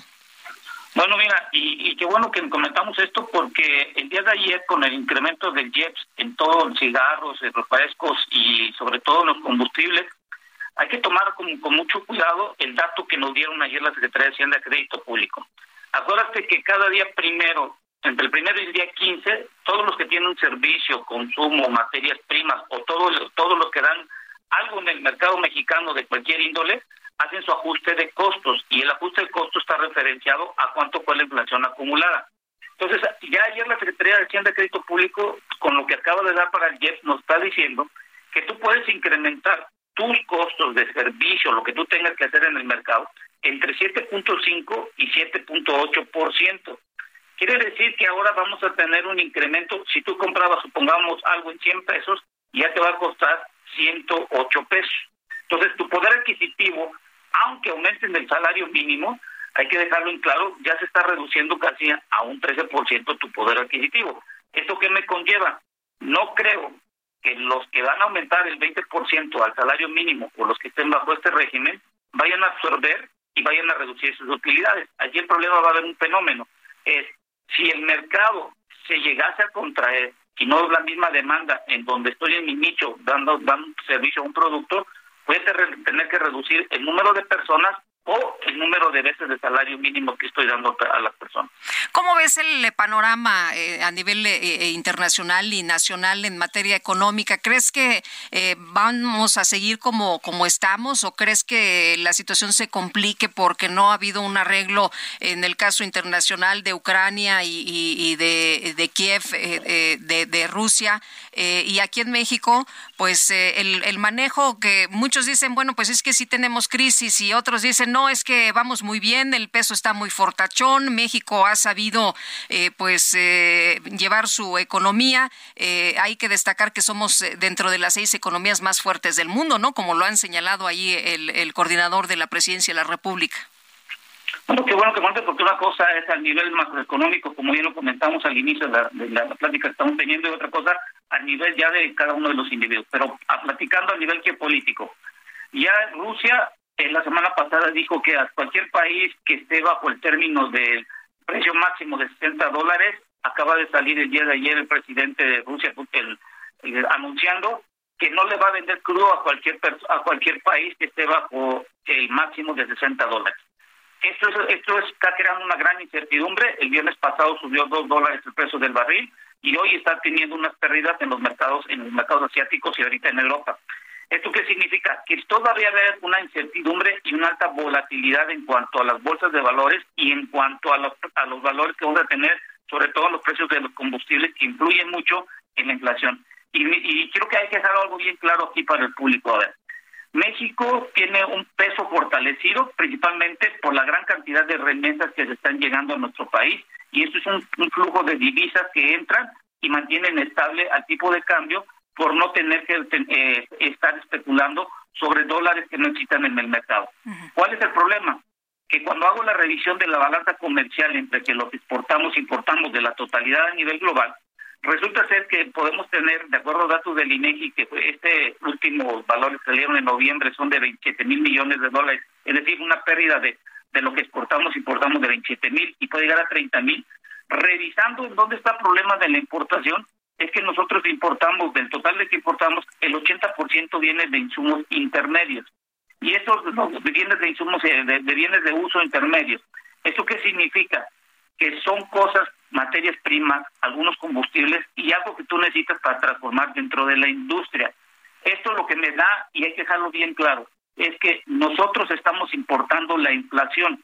Y esto, ¿cómo te lo puedo mencionar? Si yo quiero comprar un kilo de harina en Estados Unidos, no van a decir, te vendo el kilo de harina sin la inflación que tengo. No, te vendo el kilo con la inflación, con el costo, y hay que sumarle todavía la logística. Entonces, el problema aquí en México es que tener una mayor importación y sobre todo en los insumos, en la parte de, de, la, de los bienes de, de uso intermedio, esto significa que está afectando a la inflación subyacente porque ahí están lo que se llaman los alimentos y todo lo que se necesita para poder tener una parte de, la, de, las familias mexicanas. Y, y, bueno, lo que veíamos ayer es que la canasta básica subió 37%, ¿no? Sí, y algo muy importante, hicimos un indicador que le llamamos el caldo de pollo, y resulta ser que en México hay casi 19 millones de personas que no pueden hacer un caldo de pollo en tu casa, con ciertos eh, aditamentos que pusimos. Ya para el 2023 estamos viendo que esto se va a aumentar, y hoy en la mañana y ayer estamos terminando un estudio que me llamó mucho la atención, porque en el 2012, en lo que estaba registrado en el Seguro Social, habían personas que ganaban hasta 25 veces el salario mínimo. Hoy la, las veces máximas que pueden llegar a ganar un salario son 13 veces, 13, 13 veces, pero casi el 55% está concentrado en personas que ganan dos salarios mínimos, cuando en el 2012 teníamos casi un 40%. Hemos tenido un incremento del 2012 a la fecha de 15% más de personas que están inscritas en el Seguro Social ganando dos salarios mínimos como máximo y el problema es que cuando yo veo que había salarios que habían inscrito de 25 veces el salario mínimo y hoy ya no los hay, significa que la gente está siendo contratada con una menor cantidad de salario y el poder adquisitivo disminuye. Muy bien, pues Ramsés Pech, analista y asesor en la industria energética y economía, muchas gracias por conversar con nosotros. Como siempre, que tengas un extraordinario cierre de año y un mejor 2023. Gracias, Lupita, y mando saludos a Sergio y a toda la producción y que la pasen bien el sábado con su familia. Gracias, un abrazo, buenos días, Ramsés Pech. El ex titular de la Procuraduría General de la República, Jesús Murillo Caram, reingresó al reclusorio norte después de recibir tratamiento médico.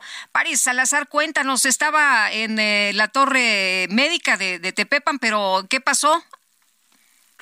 Buenos días, Lupita, amigas, amigos de Galo de México. Después de recibir un tratamiento médico, el día de ayer el ex titular de la Procuraduría General de la República, Jesús Murillo Caram, reingresó al reclusorio norte de la Ciudad de México. Murillo Caram fue trasladado de la Torre Médica de Tepepan al reclusorio norte, informó su abogado, José Javier López García. El litigante advirtió que esta acción pone en riesgo la salud y la vida de Jesús Murillo Caram, ya que la semana pasada dio positivo a COVID-19, además de que padece otras enfermedades como hipertensión eh, arterial y insuficiencia vascular, vascular cerebral. Murillo Caram recibió atención médica desde octubre a diciembre de este año en distintos hospitales de la Ciudad de México. Fueron ocho veces las que fue trasladado al Hospital General de Joco, Instituto Nacional de Cardiología Ignacio Chávez, así como los hospitales Belisario Domínguez y la Torre Médica de Tepepan. En agosto de este año, la Fiscalía General de la República señaló a Jesús Murillo Caram de ser el autor intelectual de la llamada verdad histórica del caso Yotzinapa y de ordenar la manipulación de evidencias y desviar las líneas de investigación, por lo que se le sigue investigando. Es la información que te tengo, Lupita. París, muchas gracias. Muy buenos días. Buenos días. Bueno, y se publicó en el diario oficial de la Federación las reformas, se publicaron las reformas a la Ley General de Comunicación Social. ¿Qué significa esto, Ernesto Guerra, analista político? Qué gusto saludarte esta mañana. Buenos días. Hola, buenos días, Lupita. Pues mira, significa un avance importante, pero también eh, hace un punto de quiebre que me gustaría comentar. Lo primero es importante señalar que esta Ley General de Comunicación Social forma parte de este combo de leyes que fueron modificadas, reformadas y adicionadas dentro de la reforma electoral. Esto es muy importante señalarlo.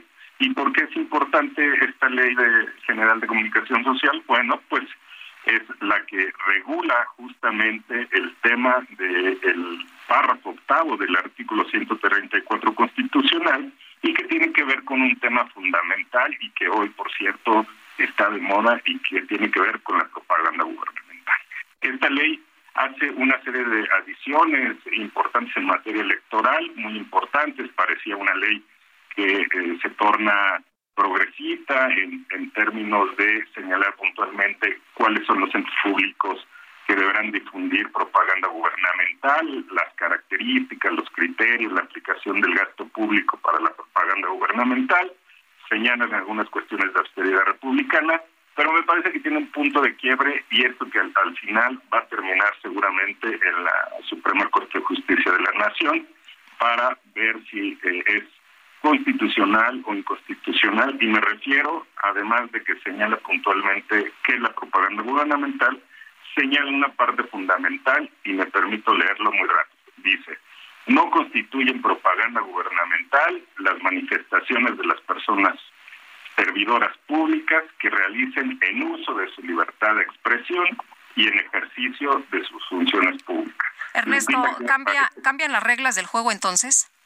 Sí, me, parece que eh, recordar que al, no ser aprobada esta reforma constitucional en materia electoral, el famoso plan A del Ejecutivo, eh, lo que hacen es, me parece, meter en esta ley eh, reglamentaria una parte que contraviene lo del principio fundamental que está señalado y que ha quedado intocado en el párrafo octavo de la Constitución Política y que se refiere particularmente en que en ningún caso de esta propaganda debe incluir nombres, imágenes, voces o símbolos que impliquen promoción personalizada de cualquier servidor público. Y esto es fundamental por el hecho que se ha dado y, que ha venido suscitándose el, el tema esto de espectaculares con un Oye, pero ¿cómo queda entonces esto? ¿Cómo, ¿Cómo queda lo de los espectaculares? ¿Ya no se podrá eh, castigar el artículo 134 al que hacen mención los eh, legisladores de la oposición que están violando quienes pagan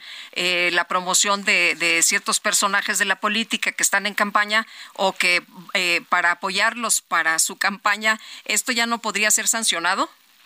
No, claro podría y puede ser sancionado, más allá de la vigencia de esta nueva ley de comunicación social, porque lo que quedó intocado fue la constitución política, Lupita. Es decir, esa no se modificó y eso está muy claramente señalada. Ya se, tendrá que ser la autoridad electoral la que determine dos cosas. Uno, que no es motivo de esta ley, el tema de actos anticipados, este, de pre-campaña y de campaña de este personaje. Y dos, evidentemente el uso de recurso público de los diputados, porque los diputados son servidores públicos al final, Lupita, está considerado en el artículo 108 de nuestra Carta Magna y son considerados como servidores públicos. Y hay o hubo, curiosamente este martes, eh, esta eh, pues confesión de parte, ¿no? de los propios legisladores diciendo que en uso de su libertad de expresión. Y ahí está el tema, ese es el dilema pero las reglas del juego no, no han sido cambiadas porque están señaladas en la Constitución.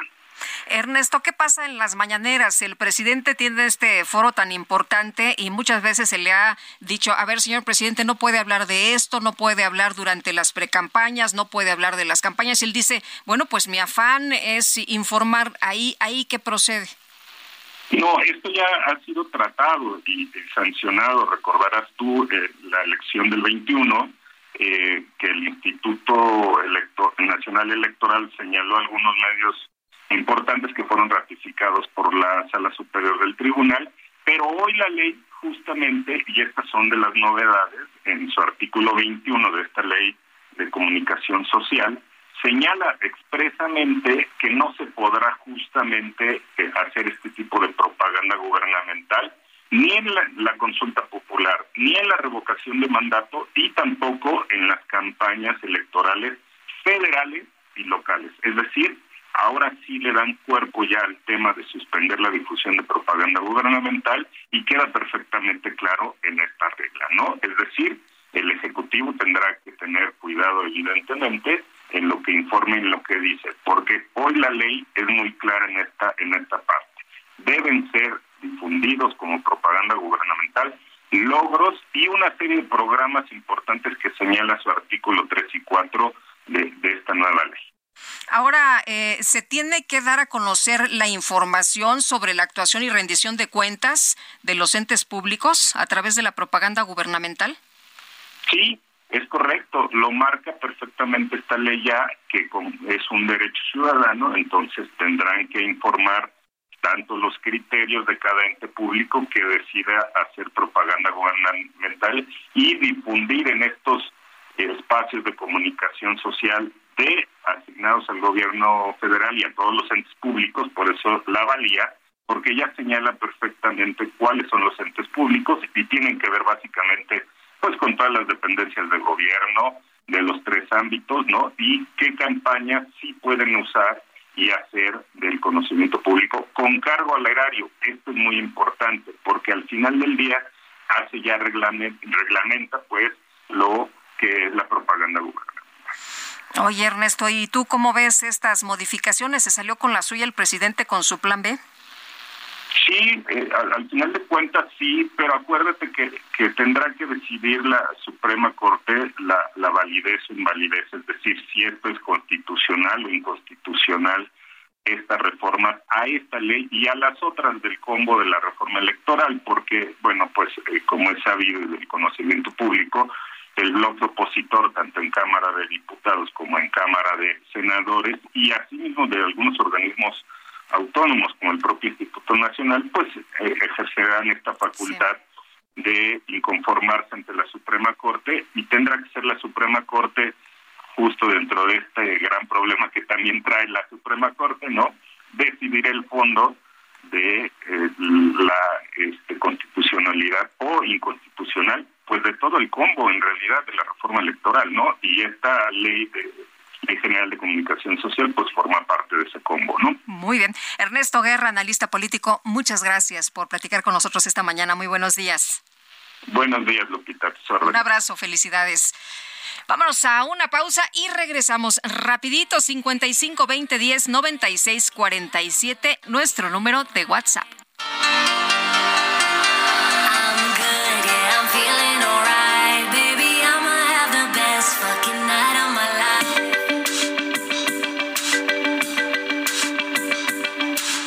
Sergio Sarmiento y Lupita Juárez quieren Ever catch yourself eating the same flavorless dinner three days in a row? Dreaming of something better? Well, HelloFresh is your guilt-free dream come true, baby. It's me, Kiki Palmer. Let's wake up those taste buds with hot, juicy pecan-crusted chicken or garlic butter shrimp scampi. Mm. Hello Fresh. Stop dreaming of all the delicious possibilities and dig in at HelloFresh.com. Let's get this dinner party started.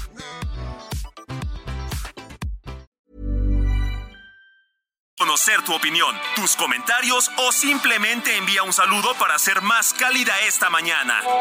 Envía tus mensajes al WhatsApp 55 20 10 96 47.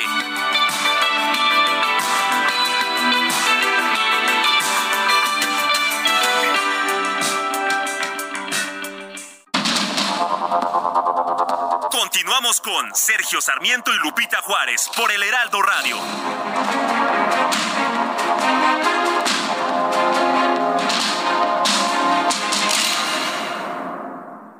¿Sabías que en Soriana tus vales sí que valen? Aprovecha que al pagar en caja con tus vales de la Ciudad de México, te bonificamos el 5% en dinero electrónico de todas tus compras. Sí, 5% en dinero electrónico. Soriana, la de todos los mexicanos. A marzo 31, aplican restricciones. Válido en Soriana. En mi manera de querer hay algo chiquito manera de querer hay besos de amor que si los pruebas hasta en la noche te saben rico. Y así poquito a poquito enamoro tu corazón. En mi manera de querer no hay maquillaje. En mi manera de querer no hay filtros ni error. Es algo simple pero profundo, amor sincero que en este mundo ya no me importa si se comprende, amor te doy. Su estilo, me encanta su música, su voz, una virtuosa como usted sabe que toca varios instrumentos, que compone. Es Natalia Lafourcade y mi manera de querer de lo más sonado este 2022. Los pétalos de una flor y la primavera en esta melodía que canto hoy. No me importa si eres hombre o si eres de mis favoritas, sin duda, Natalia Lafourcade. Y vámonos a los mensajes. El señor Alonso dice, el presidente Lupita es un farsante, dice que vamos a tener un sistema de salud como el de Dinamarca, pero todos los días lo destruye, no le da presupuesto y ni siquiera son capaces de comprar una vacuna contra COVID decente. Así que yo no le creo nada a este señor. Buen día, Sergio Lupita. Les mando un fuerte abrazo y saludos y todos los mejores deseos a todos y cada uno de los colaboradores de ese gran programa, deseándoles que tengan un excelente año, dándonos las noticias como solo ustedes saben. Y es grato escucharlos todas las mañanas. Dichoso 2023, Willebaldo Ríos. Pues señor Ríos, igualmente para usted que sea un gran, un gran año. Eh, nos dice Jesús Cano desde Monterrey. Buenos días, Lupita. ¿Cómo no van a violar la ley los legisladores de Morena cuando su jefe, el presidente, se atreve a decir la barbaridad? No me vengan con que la ley es la ley. Feliz año a todos. Don Jesús, muchas gracias por sus opiniones y sus comentarios. Qué bueno que comparten sus puntos de vista con nosotros, porque ustedes saben que esto enriquece el espacio. Y le agradecemos que a todos nuestros cuates de Monterrey que se comuniquen con nosotros, le mandamos, don Jesús, en especial un fuerte abrazo. Vámonos con información de Karina García. Fíjese usted que ayer una lamentable noticia ya por la tarde, los servicios de salud de Oaxaca confirmaron el fallecimiento fallecimiento de uno de los tres menores de edad mordido al parecer por un murciélago allá en Palo de Lima, en esta comunidad oaxaqueña. Karina García, cuéntanos, ¿qué tal? Muy buenos días. ¿Qué tal, Lupita Sergio? Muy buenos días. Pues así, efectivamente, los servicios de salud confirmaron que fue alrededor de las 17.06 horas del día de ayer cuando uno de los tres menores de edad que fue mordido por un murciélago en Palo de Lima en la Sierra Sur de Oaxaca, lamentablemente falleció. A través de un comunicado de prensa, la dependencia detalló que el hecho se registró pues el día de ayer, miércoles 28 de diciembre, debido a complicaciones en la salud del niño de siete años de edad, el cual se encontraba recibiendo atención médica en el Hospital Civil Doctor Aurelio Valdivieso. El paciente fue ingresado a esta unidad médica tras sufrir la mordedura de un animal silvestre en días pasados y desafortunadamente, pese a los esfuerzos de especialistas de salud, el menor falleció. Se detalló también que en las últimas 24 horas no se ha reportado ningún cambio respecto al estado de salud de la niña de 8 años, quien eh, pues continúa recibiendo ventilación mecánica y ha trascendido que eh, posiblemente ya tiene muerte cerebral. Mientras tanto, la menor de dos años de edad, pues no presenta ningún síntoma de rabia, aunque el INDRE aún no ha enviado los resultados para descartar o confirmar que efectivamente hayan sido contagiados por la rabia. En este sentido, pues los servicios de salud aseguraron que se mantienen muy al pendiente en, en cuanto a la salud de las otras dos eh, pacientes, es decir, la niña de ocho años y también la menor de dos años de edad. Sergio Lupita es el reporte. Eh, eh, Karina, nada más una cosa para que nos quede claro. Entonces, ¿todavía no están los resultados si, si fue producto de, de esta mordida de un animal? Así es, este, Lupita, aún no están los resultados. De acuerdo a los servicios de salud de Oaxaca, los esperaban el día de ayer. Sin embargo, aún no han, eh, pues, eh, llegado los resultados aquí a la entidad. Bueno, pues estaremos atentos entonces para saber, ¿no? Importante saber efectivamente qué fue lo que ocurrió con estos niños, si fue producto de, una mordedura de un animal o, de qué se trata, de qué eh, pues están afectados en su salud. Muchas gracias, Karina. Muy buenos días. Muy buenos días. Hasta luego, pues lamentable, lamentable la condición de este otro niño que nos dice eh, Karina y eh, bueno, pues la muerte de este eh, chiquito que se registró el día de ayer. En otros temas, fíjese usted que un juez federal negó la suspensión contra obras del tramo del tren, pues en, su en su fase 5 tengo entendido de este tren Maya que no cuenta con autorización y que permite la continuación y consumación, dicen los que han estado muy atentos, los activistas allá precisamente en esta zona del país. Y le agradecemos a José Urbina, buzo y activista, que platique con nosotros esta mañana. José, ¿cómo te va? Muy buenos días. ¿Qué tal? Buenos días. Eh, bueno, muchas gracias a tus órdenes. Oye, José, pues cuéntanos qué pasó, qué, qué dio a conocer el juez, de qué se trata ahora. ¿Se va a poder seguir con la construcción sin problema? Mira, eh, todo el que ha seguido cómo se ha ido desarrollando eh, la construcción del tren sabe que se ha hecho en contra de la ley. No, no solamente porque continuaron los trabajos cuando había una suspensión definitiva en vigor, eh, sino porque, por ejemplo, nunca se han hecho los cambios de uso de suelo. Esto lo dijo otro día el presidente y, me, me, preocupé, dije, igual me falta información, pero no, en realidad era otra mentira más. El uso del suelo es forestal y no se ha cambiado, y en un uso de suelo forestal no se puede eh, construir ni vulnerar la selva ni el agua, ¿no? Como se está haciendo. Sin embargo, se crea una manifestación de impacto ambiental que se le entrega a Semarnat y esta es autorizada. Esta manifestación es raquítica en realidad de formas que me es difícil hacerle comprender a la gente. Pero con esta autorización es con la cual el juez levanta la suspensión definitiva. Y así continuaron con los trabajos. Lo que sucedió es que toda la información que le habíamos dado al señor presidente en el Palacio Nacional con cuestiones arqueológicas, geológicas, biológicas, conforme pasó el tiempo, fue demostrando ser verdad. A pesar de todos los calificativos que recibíamos, todo lo que decíamos ha sido verificado por ellos mismos, ha sido reconocido en sus redes. La última el último reconocimiento que hemos tenido es este video del señor presidente recibiendo información de un ingeniero militar diciéndole que habían prácticamente descubierto el CARS, que habían descubierto que había agua salada y cómo iban a hacer para construir por allí porque el suelo no era lo suficientemente fuerte para soportar el peso de un tren y su vibración, como si no se los hubiese advertido nadie antes. Bueno, hasta, eh, hasta salió José en los Guacamaya Leaks, ¿no? Esta advertencia. Por supuesto, es, que no hace falta ser un experto para saberlo, hay que ir, pararse allí, verlo y decir, aquí no se puede hacer esto. No es una cosa tremendamente compleja de concluir.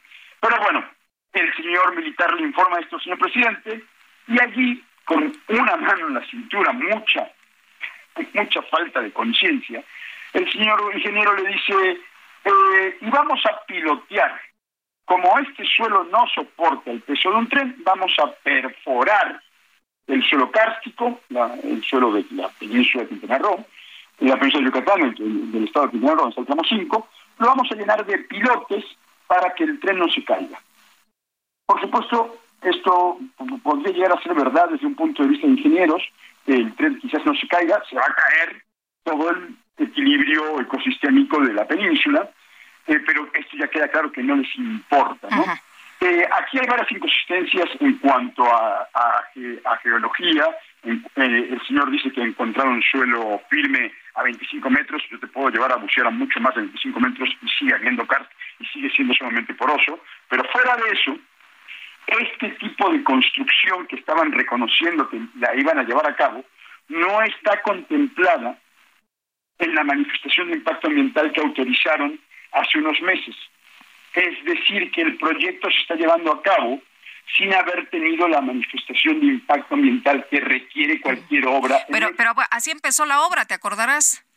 Ah, por supuesto, así empezó, pero legalmente, equivocados o no, el juez, el juez siempre estuvo en contra de que siempre protegió los daños irreversibles. Esto es verdad. El juez Novelo eh, nos otorgó la suspensión preventiva y después nos otorgó suspensión definitiva en el caso de mi amparo porque él entendió que esto era un daño irreversible el gobierno comenzó a trabajar en el tramo 5 en contra de, a, pesar de estas eh, suspensiones.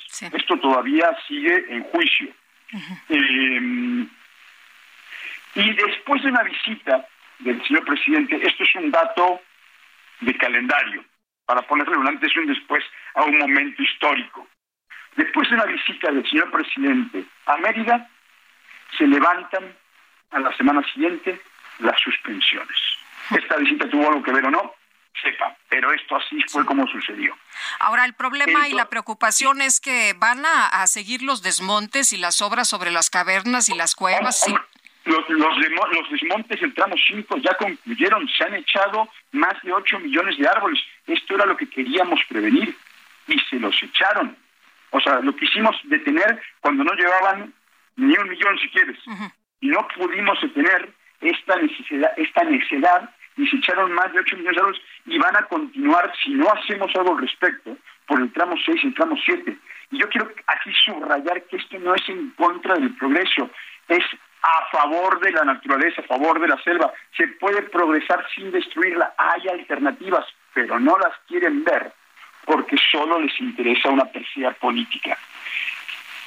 Hemos presentado un nuevo amparo para porque están construyendo ahora un nuevo proyecto, no es el tren sobre la selva con el terraplén, ahora es un tren elevado y no existe eh, una manifestación que contemple esas perforaciones. Y el señor juez, por el momento, ayer eh, no nos otorgó la suspensión. Pero vamos, hemos presentado un recurso porque sabemos que tenemos la razón. Aquí no, aquí no es algo que nosotros estamos descubriendo, no es una investigación periodística, una investigación de que vamos a ver si, si plagió o no plagió una, eh, una tesis.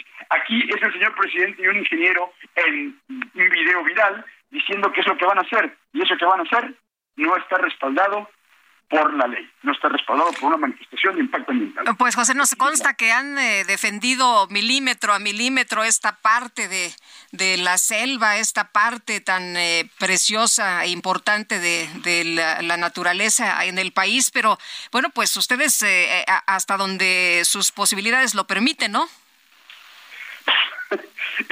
a mí me da mucha risa cuando la gente, yo, yo en un principio no sabía quién era Claudio X González, que me perdone este señor, yo no sabía quién era, vivo en la selva, soy un cavernícola, un buzo de cuevas.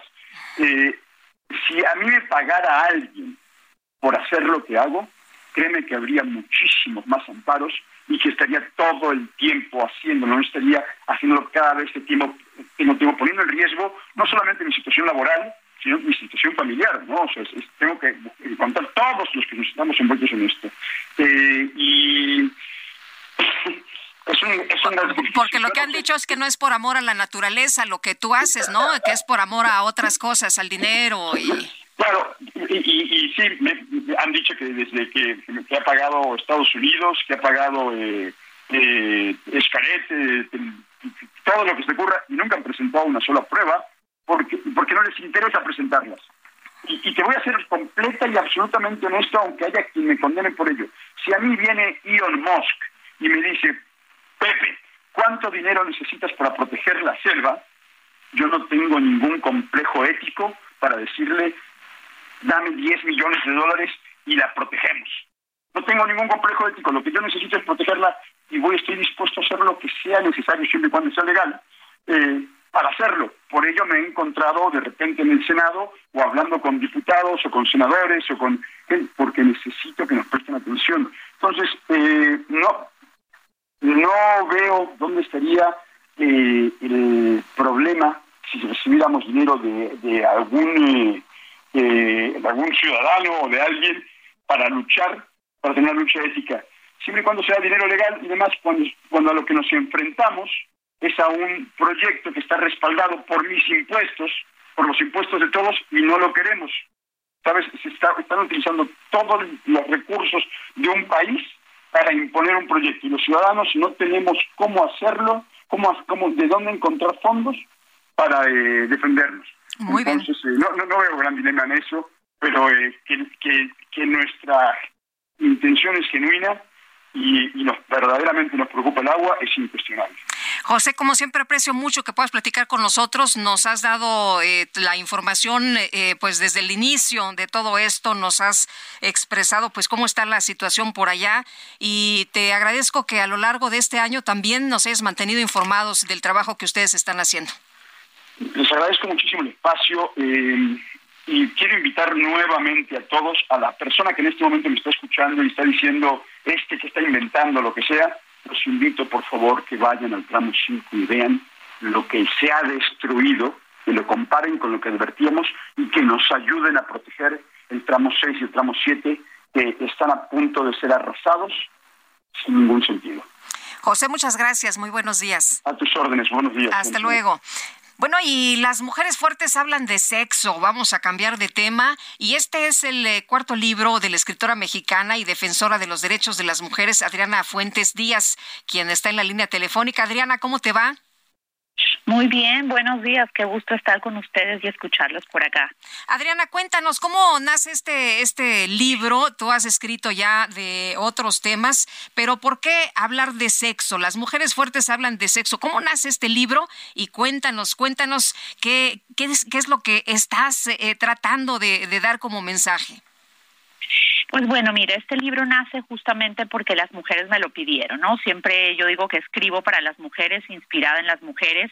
Eh, este libro, tal cual como dijiste, viene después de tres libros. El primero se llama Cuando las mujeres fuertes hablan, las mujeres fuertes escuchan. El segundo, Las mujeres fuertes tienen creencias y valores. Y el tercero, Las mujeres fuertes hablan de liderazgo, éxito y buen vivir. Entonces, pues realmente los tres libros eh, son de muchos temas variados y mientras los escribía me pedían sobre el, el, sexo, es decir, me preguntaban, Adriana, ¿por qué no escribes de sexo? Y pues creo que las mismas mujeres me, me sembraron esa semillita, pero yo estudié comunicación, soy comunicóloga y decía, bueno, es un tema muy eh, interesante, pero pues obviamente muy muy sensible, ¿no? Como voy a escribir un tema de sexo, un libro sobre sexo si no soy sexóloga? Y pues realmente me busqué a las mejores sexólogas, psicólogas y sociólogas mexicanas. Hicimos en conjunto, en coautoría, este cuarto libro que se llama Las mujeres fuertes hablan de sexo. Y realmente eh, es un libro donde habla mucho de nuestra cultura latinoamericana, de, nuestra idiosincrasia. De, sexo no se habla. Exacto, de, de tabús, de creencias. Entonces, pues, eh, realmente todos los capítulos son muy nutritivos. Este libro, de hecho, siempre lo digo, no quiero que nada más lo lean las mujeres, lo puede perfectamente leer un hombre, lo puede perfectamente leer los adolescentes. Hay un capítulo que se llama El sexo y la educación, eh, que lo hice, eh, lo escribí con una sexóloga y es un capítulo lindísimo. Cuando yo terminé este capítulo, lo imprimí y le, se lo di a mi hijo adolescente para que lo leyera. Entonces, creo que tenemos que eh, los papás dejar de responsabilizar a las escuelas para que les hablen de sexo en las escuelas, dejar de, o sea, digamos, es un trabajo en conjunto donde de casa, hogar y escuela debemos responsabilizarnos y hablarles a los adolescentes del sexo, de lo que es, de lo que implica y bueno, en fin, muchos temas. El Adriana, la eh, comunicación. hablabas tú de, eh, en uno de los puntos, hablas de lo que quieren las mujeres, lo que le gusta a las mujeres y lo que es válido que las mujeres transmitan a las parejas. Exactamente, porque normalmente no decimos las mujeres no hablamos de sexo, porque si le, contamos a nuestras parejas eh, las nuevas fantasías, deseos que tenemos, en fin, ¿no? ¿Qué va a pensar de nosotros? Y creo que así como las parejas se sientan a hablar del presupuesto de la casa o de las próximas vacaciones que se van a tomar en familia, ¿por qué no se sientan a hablar de sexo con su pareja? ¿Qué me gusta, qué ya no me gusta? ¿Por qué no probamos algo nuevo? El sexo y la comunicación es una de las bases principales principales realmente para una relación exitosa. Ahora, las mujeres mayores, todo el mundo cree que ya no tienen derecho a tener sexo, pero cuéntanos de las mujeres mayores y el sexo. Y también otro de los puntos interesantes del libro, las mujeres eh, en la menopausia y el sexo. Exactamente, hay un capítulo que se llama El sexo y la sociedad y habla un poco de los tabús y ahí entro en la menopausia. Muchas mujeres creen que cuando ya entramos en la pre o post menopausia ya no, digamos, no vamos a disfrutar del sexo. Es verdad que pasan emocionalmente y físicamente muchos cambios, pero los podemos afrontar. Hoy en día existen, ¿no? Pues obviamente productos eh, maravillosos para lo, lo que es más común, que es la resequedad vaginal, que digamos, no tiene que ser un tabú, eso pasa y hay que hablarlo y hay que simplemente solucionar este ese ese punto y disfrutar la sexualidad. Las mujeres a los 60, a los 70 años pueden vivir una sexualidad plena, pueden disfrutar del sexo y no tienen que tener miedo a que porque estén en la menopausia este no lo pueden disfrutar. Así es que es un capítulo súper nutritivo también. Adriana, ¿cómo, ¿cómo le entras al mundo de, los libros cuando has sido eh, comunicóloga y cuando te has dedicado al marketing y cuando te has dedicado a muchas otras cosas? Cuéntanos. Sabes que por mi propia experiencia profesional, este, a mí me ha tocado un mundo profesional justamente eh, en, las empresas que he estado muy competitivo, donde me dicen, wow, pero como mujer, yo fui directora de publicidad y marca eh, para una marca de autos, entonces me preguntaban si cómo yo mujer sabía de autos, ¿no? Y después estuve en una petrolera y viajaba mucho con el rol de yo soy madre soltera, entonces a raíz de mi propia experiencia eh, profesional fui en estos libros contando mi historia. Hay dos objetivos en particular en todos estos libros. Es, número uno, debemos las mujeres apoyarnos más unas a otras. Debemos de ser solidarias, empáticas, no ser tan competitivas en mal plan, sino ayudarnos. Y número dos, que nunca es tarde, nunca es tarde para eh, realizar tus sueños, tus objetivos en la vida. Si no estás contenta en tu trabajo, pues cámbialo. Si no estás, digamos, no eres feliz en pareja, pues este, busca ayuda hoy en día pues sabemos que hay grandes profesionales que nos pueden ayudar a tomar esas decisiones. Entonces, mi propia historia, pues, ha hecho que, que tenga estos cuatro libros ahora. Pues te agradezco que lo hayas compartido con nosotros esta mañana. Te mandamos un abrazo, Adriana, y muchas felicidades. Gracias, igualmente para ustedes y todo lo mejor para el 2023. Igual, es Adriana Fuentes Díaz, escritora. Y el presidente López Obrador informó que Beatriz Gutiérrez Müller viajará a Brasil para representarlo en la toma de protesta de Lula da Silva, el presidente electo de ese país. Vamos a escuchar. Un saludo al pueblo de Brasil. Hoy eh, sale Beatriz, mi esposa, me va a representar en la toma de posesión del presidente Lula en Brasilia. Va a ser eh, el día 31, el día primero, iniciando 2023. Y sostengo lo que dije cuando estuvo por acá el presidente electo. Pienso que eh, Lula es una bendición para el pueblo de Brasil. Bueno, pues ahí lo que dice el presidente y anuncia que quien lo va a representar será su esposa en esta toma de protesta. Vamos a unos mensajes y regresamos. 55 20 10 96 47 8 con 54. En mi manera de querer hay algo chiquito. En mi manera de querer hay besos de amor que si los pruebas hasta en la noche te saben rico. Y así poquito a poquito enamoro tu corazón. En mi manera de querer no hay maquillaje.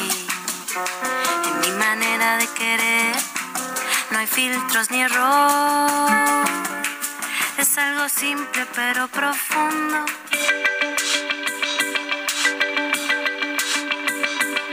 Sergio Sarmiento y Lupita Juárez quieren conocer tu opinión, tus comentarios o simplemente envía un saludo para hacer más cálida esta mañana. Envía tus mensajes al WhatsApp 55 20 10 96 47.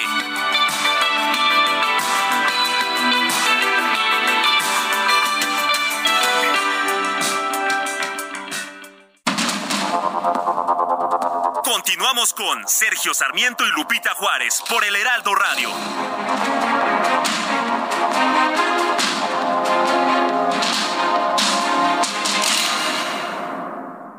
Como siempre, Ford Andrade La Viga te trae las mejores ofertas y ahora te ofrece dos unidades únicas en México, una Ford Expedition 2022 o una Ford Expedition Limited 2022, ambas de blindaje nivel 5. Entrega inmediata. Llámanos al 55 2128 4071 o visítanos en Calzada de la Viga 1880, Mexicalcingo Ixtapalapa, código postal 09099, Ciudad de México.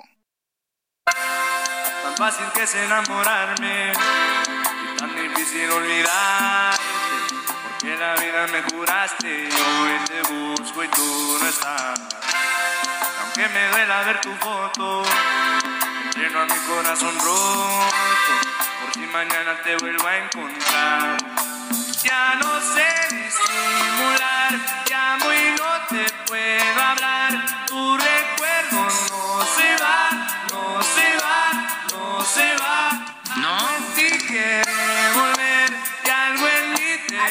más aquí que el recuerdo no se va, no se va y no se va. Estamos escuchando a Grupo Frontera con esto que fue de lo más gustado, de lo más escuchado, los éxitos de este 2022. Y ya escuchó también usted lo plural que somos en la música. Nos gusta de todo. Amor así no se olvida no se va, no lo se lo guapachoso, lo pop, lo rock, en fin. Vámonos con los mensajes. Buenos días, Lupita. Muchas gracias por estar en estos días en los cuales la mayor parte de la información es grabada con resumen de datos pasados y ustedes presentes con las noticias actuales y siempre completa y equilibrada. Y por eso los escucho desde que comenzaron en otra estación, Marta 48 CDMX. Lo hacemos con mucho gusto, doña Marta. Estamos conscientes de que siempre puede haber una información importante y que todos los días debemos estar enterados de lo que sucede, porque ya sabe cómo son nuestros políticos, ¿no? hay que estar atentos, hay que estar pendientes y hay que estar al día. Por eso estamos aquí para informarle de lo importante y lo actual. Eh, nos dice otra persona en el auditorio, saludos a ti Lupita y a todo el equipo de Héctor Torres desde Tultitlán en el Estado de México. Don Héctor, muchas gracias y muchos saludos también para usted. Dice, por supuesto que la campaña de apoyo a Claudia Sheinbaum representa una violación a la ley y a la Constitución, además al propio Código de Ética de las Personas Públicas aprobado por este gobierno en febrero de este año. Sin embargo, parece que en el fondo la intención es otra. Eh, convertir a, a, Claudia en mártir. Miren cómo la censura en el INE y como no le pueden ganar a la buena, le quieren ganar a la mala y con ello buscar empatía con el pueblo sabio y bueno. Pues ahí está su opinión y gracias por compartirla con nosotros esta mañana. Vámonos a un resumen de lo más importante. En Soriana, esta Navidad lo damos todo. Lleva 4x3 en botanas abritas de 160 a 280 gramos, bebidas premezcladas y coolers y todos los 12 packs de cerveza en lata a solo 99 pesos con 200 puntos. Soriana, la de todos los mexicanos. A enero 1, excepto cerveza artesanal. Aplica restricciones, evite el exceso. El presidente Andrés Manuel López Obrador anunció esta mañana que su esposa Beatriz Gutiérrez Müller va a viajar a Brasil para representarlo en la toma de protesta del presidente electo de ese país, Luis Ignacio Lula da Silva. Un saludo al pueblo de Brasil. Hoy eh, sale Beatriz, mi esposa, me va a representar en la toma de posesión del presidente Lula en Brasilia. Va a ser eh, el día 31, el día primero iniciando 2023 y sostengo lo que dije cuando estuvo por acá el presidente electo. Pienso que eh, Lula es una bendición para el pueblo de Brasil. Y por otro lado, el presidente López Obrador aseguró que la oposición no tiene a nadie preparado para encabezar su candidatura presidencial en las elecciones del 2024. El presidente, como usted sabe ya desde hace un año, en el 2024. No tienen eh, gente con experiencia en la administración pública, en la política. Ya hemos dicho muchas veces, no es fácil gobernar. La mayoría de ellos nunca han tenido cargos de, gobierno, han sido pues, legisladores, pero es distinto. Algunos ni siquiera este, de mayoría, sino de lista. No tienen experiencia. Y no es para presumir, pero del lado del movimiento de transformación son unos profesionales. Ay, me acuerdo cuando el presidente López Obrador decía que gobernar no tenía ciencia. ¿Se acuerdan ustedes? Ahora dice que es muy difícil, que es muy, pues, eh, que, tienen que estar muy bien preparados todos. Cuando él llegó, dijo, no, hombre, gobernar no tiene ciencia. El ex procurador general de la República, Jesús Murillo Caram, fue trasladado al reclusorio preventivo Varonil Norte después de haber recibido atención médica especializada en distintos hospitales. En Tamaulipas, un ex agente de la desaparecida Policía Preventiva Municipal de Matamoros fue asesinado por uno de sus hijos. Las investigaciones indican que el menor habría evitado que su madre fuera acuchillada. Elementos de la Secretaría de Marina realizaron ejercicios bélicos en las playas de Cancún, Quintana Roo, con armas largas y camuflaje. La exhibición se trató de la recreación de una toma por asalto a la costa. Esta madrugada por lo menos 19 personas murieron en un incendio registrado en un hotel casino en la ciudad camboyana de Poipet.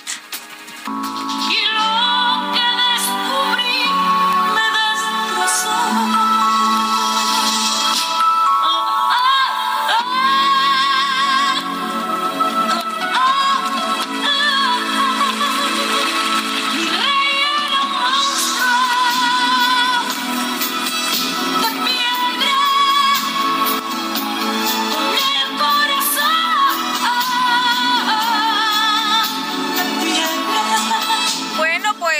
chance para que se echara también su gorgorito, se antoja, ¿verdad? Bueno, en redes sociales se hizo viral la historia de Chucho, este niño de alrededor de cinco años que fue captado en video jugando con su triciclo mientras canta todo pulmón esta canción de Castillos de Amanda Miguel.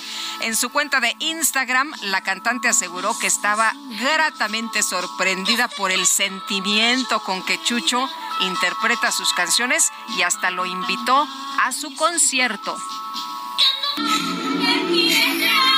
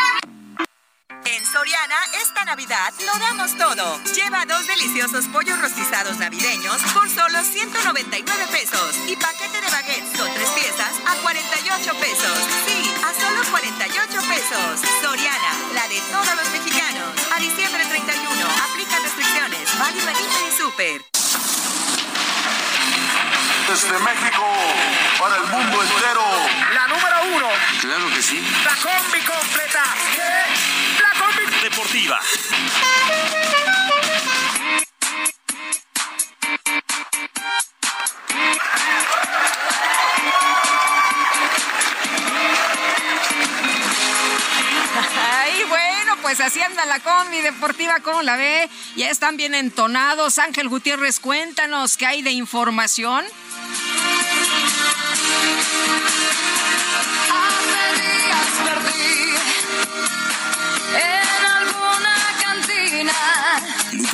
Buenos días. Así es, vamos a comenzar con la información deportiva, ya que el astro francés Kylian Mbappé salvó al Paris Saint-Germain de un empate ante el Estrasburgo al anotar un penal al minuto 90 más 6, luego de que Neymar fue expulsado por doble tarjeta amarilla.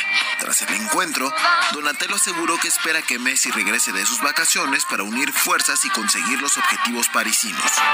Hace tiempo que comento con la almohada que tal vez soy para ti solo una carga. Hace tiempo que ya no me creo nada y he notado tu sonrisa algo cansada. Con los días Con un doblete del noruego Erling Haaland, el Manchester City consiguió un valioso triunfo 3 por 1 en su visita a Leeds United en el cierre de la jornada 17 de la Premier League.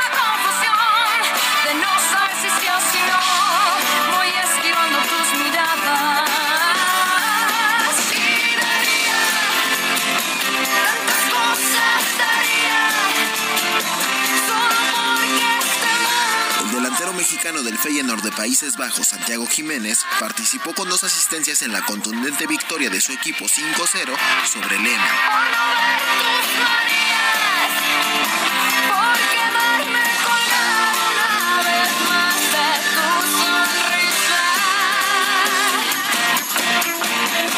los ojos, cura la herida y busca las cosas que te unen a mi vida.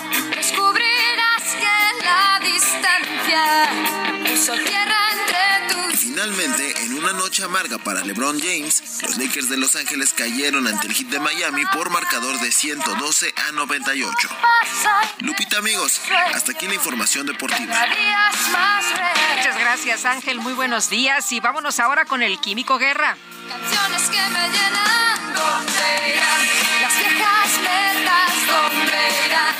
Las ilusiones, ¿dónde irán?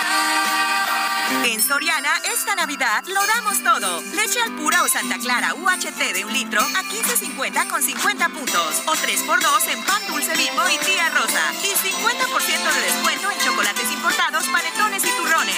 Soriana, la de todos los mexicanos. A diciembre 31, excepto Ferrero y Kisses. Aplica restricciones. Químico Guerra, con Sergio Sarmiento y Lupita Juárez. Químico Guerra, ¿cómo estás? Buenos días.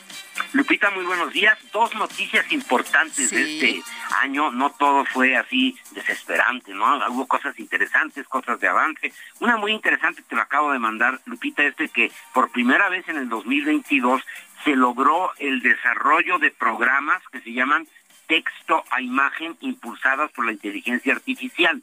Y esto nos fascinó, pues a todos nosotros, ¿no? Es más, acabo de mandar unas imágenes de un gato. Eh, sí, ya, ya las vi, están eh, impresionantes, me encantaron. Yo dije, el químico Guerra ya se volvió pintor. ¿De qué pues se trata? Fíjate lo siguiente, simplemente le dices al programa, este, pues, hay varios, ¿no? Gato leyendo una revista en el tren. Y le sacó esas cuatro alternativas, ¿no? Y bastante bien hechas, ¿no? De un gato leyendo una revista en un tren. Y le puedes poner eh, sol saliendo por la mañana atrás del Popocatépetl o cosas así, ¿no? Y esto que nos ha fascinado a muchos también ha dejado preocupados a otros por el futuro del arte, ¿no? Se van a poder hacer ahora sí a voluntad las reproducciones que quieras, las ideas que quieras, porque no solamente va a ser el texto de algo natural, sino puedes mandarle a la inteligencia artificial un texto de algo imaginario o surrealista o cosas así, ¿no? Bueno, y este, esta cuestión, sin embargo, a mí me parece que es extraordinaria el poder generar imágenes fotorrealísticas a partir de un simple, una simple descripción de texto. Esto también para la publicación de libros, para artículos, para eh, pues cosas en, en, tu casa, ¿no? Que digas, mira, este, quiero que eh, con esta foto que estoy sacando de mi jardín eh, le pongas, la, le sobrepongas ahí la imagen de de la casa o de mis hijos o lo que sea. Bueno, hay infinidad de posibilidades que esto se desarrolló a partir de este 2022 y que es verdaderamente fascinante. Otra noticia fascinante que no recibió, yo creo, la atención, sobre todo en nuestro país, porque andamos tan envueltos ¿no? en el lío, en las diatribas, los chismes, jaloneos, eh, denuncias, etcétera. Andamos futuristas, andamos futuristas en el 2024, andamos ya. Ah, pues sí, pero dentro de esta misma temática. Pero fíjate que hubo un hecho muy importante el 26 de septiembre, casi nadie se acuerda. Eh, el 26 de septiembre pasado, después de viajar 11 millones de kilómetros durante nueve meses, el proyecto que se llama DART, Double Asteroid Redirection Test, o sea, la prueba de redirección de un doble asteroide, eh, eh, se encontró y se estrelló eh, esta eh, prueba con el asteroide Dimorphos, con el objeto de ver, fíjate Lupita, si los humanos podíamos cambiar la dirección de un asteroide. Y fue un éxito resonante, rotundo. Aprendiendo a manejar estos impactos nos permitirá, Lupita, diseñar misiones futuras para mantener nuestro planeta lo más seguro posible. Siempre hemos pensado, bueno, si ya nos toca la mala pata como pasó con el Chicxulub, ¿no? Que le pegó a la Tierra y acabó prácticamente con la vida, fue la quinta extinción que ha tenido nuestro planeta. Eh, pues eso, pues ya, pues ahí nos llevó, nos cargó el payaso, como se dice, ¿no? Pero no. Pero ahora estamos preparados, Químico. Estamos, y bueno, y fue un exitazo, Imagínate, eh, hay que pensar que puedas mandar, primero encontrar que viene un asteroide, ¿no? Para eso necesitas hacer una vigilancia bastante precisa del espacio. Luego, eh, detectarlo con suficiente tiempo, porque si lo detectas cuando ya está ahí cerca de la torre mayor, pues ya, ¿no? Y ya no se hizo nada. Y luego mandar un eh, objeto para pegarle exactamente, precisamente, bueno, pues eso se logró 11 millones de kilómetros antes de que llegara y eh, se estrelló con una presión extraordinaria que permitió cambiarle ligeramente la órbita, en el caso de que viniera un Chicxulub nuevo, Chicxulub 2, ¿no? podríamos hacer eso y desviarlo de tal manera que estuviéramos seguros nosotros. Yo creo que eso fue algo de el avance humano y la aplicación de la ciencia, no de las ocurrencias, verdaderamente importante, ¿no, Lupita? De que esto que podría acabar verdaderamente ya con la vida en el planeta, bueno, pues estamos empezando a tener las herramientas precisas. Oye, qué bueno, porque si no, ¿cómo le hacen los políticos, no? Ya sin planeta. Imagínate, ¿no? Ya no va a haber elecciones. Muy bien. Químico Guerra, muchas gracias. Buenos días. Qué bueno que alguien sí está trabajando en el futuro. Exactamente. Un abrazo, hasta luego el químico Guerra. El próximo lunes será cuando la Jucopo en la Cámara de Diputados determine cuáles son los alcances de la sentencia del Tribunal Electoral sobre la convocatoria para la designación del Comité Técnico de Evaluación y la convocatoria para la elección de los integrantes del Consejo General del INE. Y Jorge Almaquio, cuéntanos, danos detalles. Buenos días. ¿Qué tal, Lupita, amigo de Heraldo Radio? Así es. Será el próximo lunes 2 de enero cuando la Junta de Coordinación Política de la Cámara de Diputados determine cuáles son los alcances de la sentencia del Tribunal Electoral del Poder Judicial de la Federación sobre la convocatoria para la designación del Comité Técnico de Evaluación y la convocatoria para la elección de los integrantes del Consejo General del INE. Los coordinadores parlamentarios solicitaron al área jurídica de San Lázaro un análisis exhaustivo de todo el proceso jurídico que lleva el expediente y sus acumulaciones emitidos por los magistrados quienes consideran que existen aspectos inconstitucionales. El objetivo es contar con todos los elementos jurídicos para que con certeza de la responsabilidad que se tiene desde la Jucopo pues se dé respuesta a la sentencia que ya fue notificada de manera formal. De cualquier forma, Ignacio Mier, titular de la Jucopo, criticó la actuación de los magistrados e indicó que en un principio encontraron irregularidades en la resolución que llevaron a cabo. Vamos a esperar prudentemente el análisis. Por eso hoy lo dijimos, no tomemos decisiones como lo hicieron ellos en una sesión privada de un día para otro. Como ya se señaló, solamente cuatro de los integrantes, no estaban los siete, este, de manera, en pijama, de manera este, repentina, súbita, lo reencausaron de ser una este, impugnación, se convirtió en un juicio de protección de derechos políticos. Les digo que hay toda una historia. La vicecoordinadora del PRD, Elizabeth Pérez, comentó que en una primera revisión, la Dirección General de Asuntos Jurídicos destacó que no se dio derecho de audiencia a la Cámara de Diputados y el tribunal carece de facultades para revocar un acuerdo del Pleno. Solamente señalar que en esta mesa pues se dio a conocer que se eliminó la propuesta de María del Socorro Puga Luébano como integrante del comité evaluador por parte de la CNDH y quien es calificada como la maestra de yoga de la risa y a cambio bueno, pues se puso a una académica en ciencias políticas, Araceli Mondragón González. También se informó que el doctor Sergio López Ayón, pues no cumple con las características para integrar el comité por considerar que ha emitido opiniones a favor del INE y también promovió la marcha del pasado 13 de noviembre. Lupita, amigos, el reporte que les tengo. Buen día. Buenos días, eh, Jorge Almaquio, muchas gracias. Pues sí, ¿no? Alguien más calificado, con más eh, credenciales que la instructora de yoga de la risa que querían poner. Imagínense nada más. Bueno, y el presidente López Obrador consideró que la oposición no tiene a nadie preparado para el puesto presidencial del 2024. No tienen eh, gente con experiencia en la administración pública, en la política. Ya hemos dicho muchas veces, no es fácil gobernar. La mayoría de ellos nunca han tenido cargos de, gobierno, han sido pues, legisladores, pero es distinto. Algunos ni siquiera este, de mayoría, sino de lista. No tienen experiencia. Y no es para presumir, pero del lado del movimiento de transformación son unos profesionales. Pero ¿de qué se preocupa, señor presidente? Si gobernar no tiene mucha ciencia, es una labor relacionada con el sentido común, que fueron sus palabras hace no mucho tiempo. Usted decía esto, pues que cualquiera puede llegar, gobernar no tiene ninguna ciencia. Resulta que ahora es muy difícil, que la oposición no tiene a nadie preparado para gobernar y que los únicos chipocludos son los de Morena, que ellos sí son los que saben. Bueno, imagínese nada más, eh, dijo también el presidente que el gobierno federal ya hizo la compra por adelantado de todos los medicamentos que necesitarán las unidades del sistema de salud público para el 2023 y el 2024. Esto sí es muy relevante. Vamos a escuchar. Yo les comentaba que ya se compraron todos los medicamentos que se requieren para el 23 y el 24. Ya están comprados. Las eh, claves, así se les conoce, que se requieren para centros de salud, para hospitales. Ya salimos adelante con esto que estaba eh, echado a perder por la corrupción Bueno, pues esperemos que lleguen a tiempo estos medicamentos, que no nada más hayan eh, ya comprado, ¿no? Sino que lleguen a tiempo y se distribuyan a tiempo, porque para algunos en este sexenio ha sido demasiado tarde y sobre todo, pues para los niños con cáncer, para las personas enfermas de cáncer. Vamos a otros temas, si le parece bien, fíjese usted lo que hacen en otros países con los opositores. Resulta que pues no les gustan y entonces los detienen.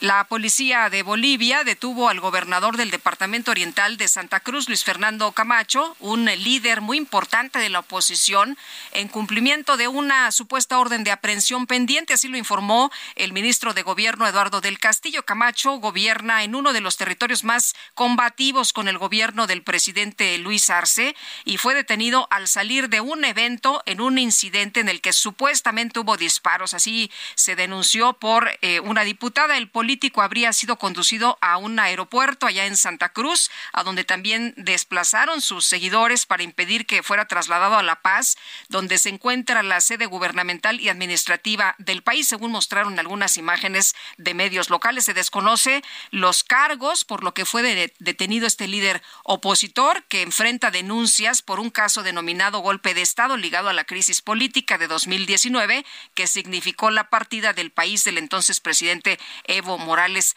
Tal vez, tal vez sea venganza. Alan Rodríguez, andas por allá en Insurgentes. Cuéntanos cómo ves la ciudad a esta hora.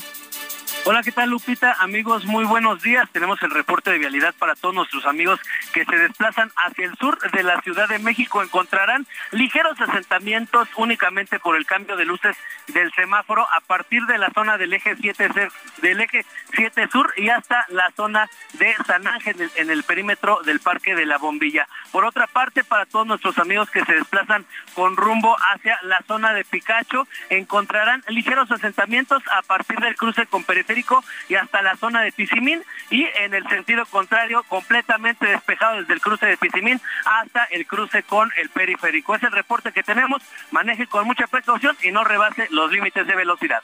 Tomamos nota, tomamos nota, Alan. Muchas gracias. Buenos días. Estamos al pendiente, muy buen día. Estamos al pendiente, pues así está la ciudad a esta hora de la mañana. Por favor, maneje con mucha precaución. Le quiero recordar que nuestro número de WhatsApp en Sergio y Lupita es el 5520 10 96 47. Mándenos mensaje de voz, queremos escuchar su dulce voz y también queremos leer sus mensajes. Regresamos. te vuelvo a encontrar. Ya no sé disimular,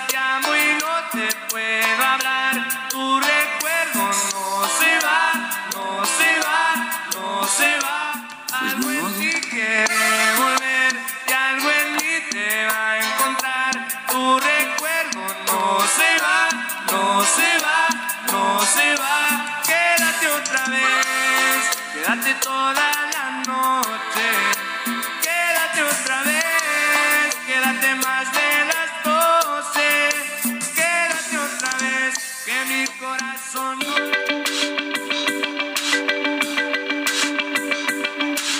Sergio Sarmiento y Lupita Juárez quieren conocer tu opinión, tus comentarios o simplemente envía un saludo para hacer más cálida esta mañana. Envía tus mensajes al WhatsApp 55 20 10 96 47.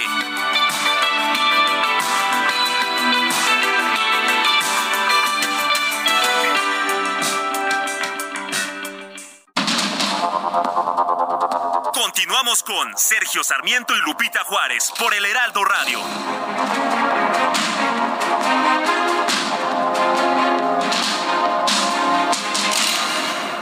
Gastrolab, historia, recetas, materia prima y un sinfín de cosas que a todos nos interesan.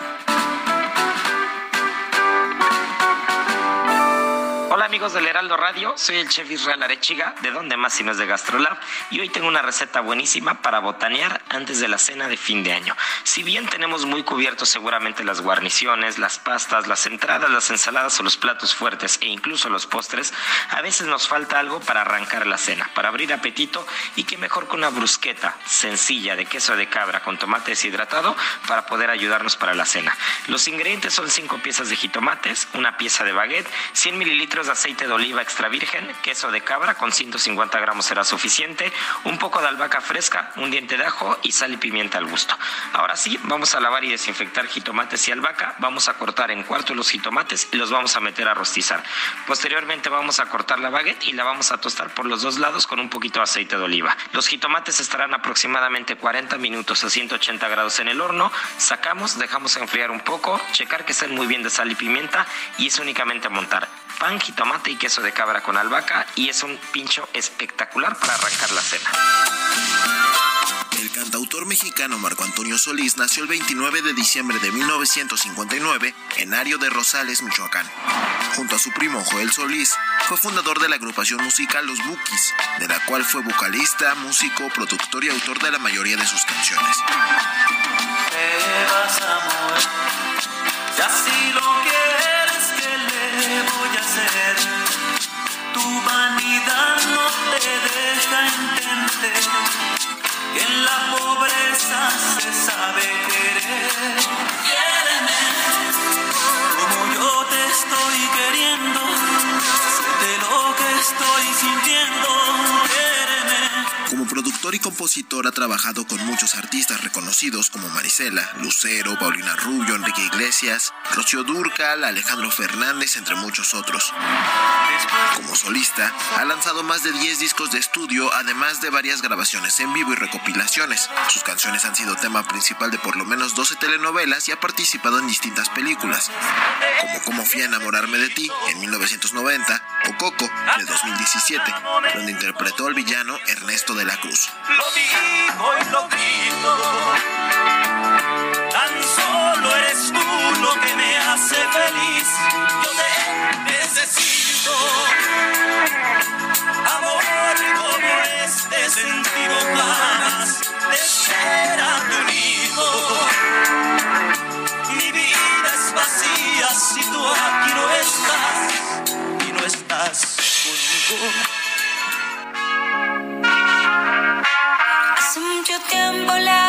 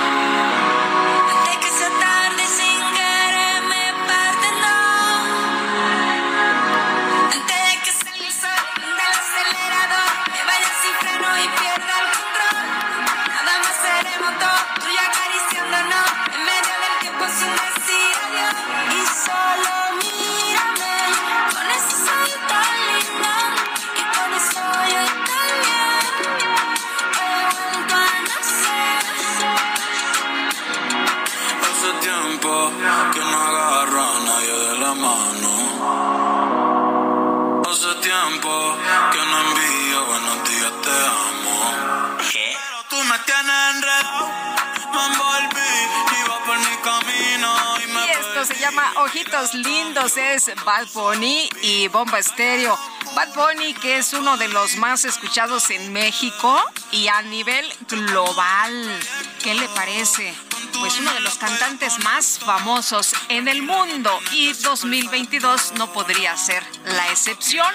Sus canciones y sus éxitos, lo que más le gustó a la gente. Los errores son placeres, Mucho fan, mucho fan. Bueno, vámonos a los mensajes. Nos dice Juan Carlos Echenique March. Excelente jueves, Lupita. Siempre es un placer escuchar una voz amable que hace las noticias más llevaderas a pesar de lo desagradable que estas suelen ser.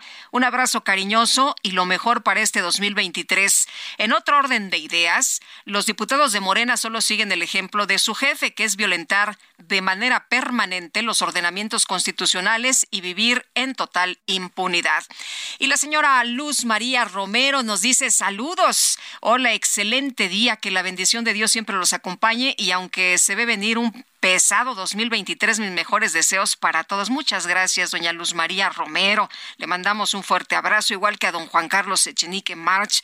Pues lo mejor, lo mejor. Ojalá que sea muy buen año este que estamos pues por recibir ya en unas horas. Hola, buen día, Lupita. Feliz año. Entonces, si es primera dama o no la señora, porque esos viajes los paga el erario público. Además, que no hace nada por México. Solo se sabe que se la pasa viajando. No más cuatro son peor que corruptos. Raúl Hernández es lo que nos dice. Bueno, sobre la nota, ¿no? Que dio a conocer el presidente de la República hace apenas unos minutos de que su esposa, Beatriz Gutiérrez Müller, estará en su representación en la toma de protesta de Luis Ignacio Lula da Silva como presidente del Brasil.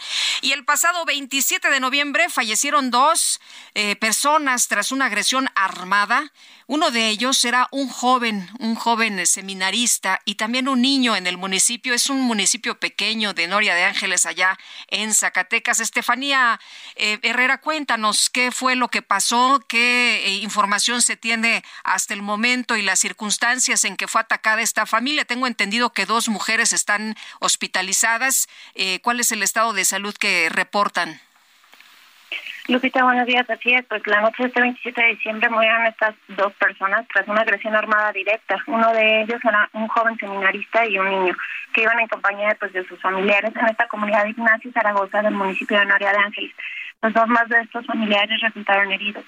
Los hechos confirmados primeramente por la diócesis de Zacatecas, eh, donde se emitió un mensaje de condolencia, donde dieron a conocer que el seminarista que cursaba el tercer año de la etapa teología de teología fue víctima de la violencia que aqueja a Zacatecas.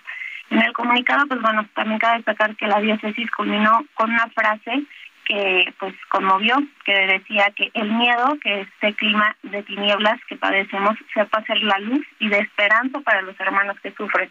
Y bueno, por su parte, la vocería eh, de la Mesa Estatal de Construcción de Paz indicó que esta agresión se dio en contra de estas cuatro personas que se encontraban este, transitando por las calles de dicha comunidad en, cuando sujetos armados pues, llegaron a agredirlos de manera directa y de esto pues bueno fueron dos mujeres las que se encuentran hasta el momento recibiendo atención médica y del cual pues su estado se encuentra aún grave en la, en primera instancia pues cuando fueron agredidos eh, el seminarista eh, se informó por parte de las autoridades que fue quien perdió la vida en el lugar y el menor de edad eh, fue trasladado al hospital en donde ya al recibir atención médica pues es donde pierde la vida.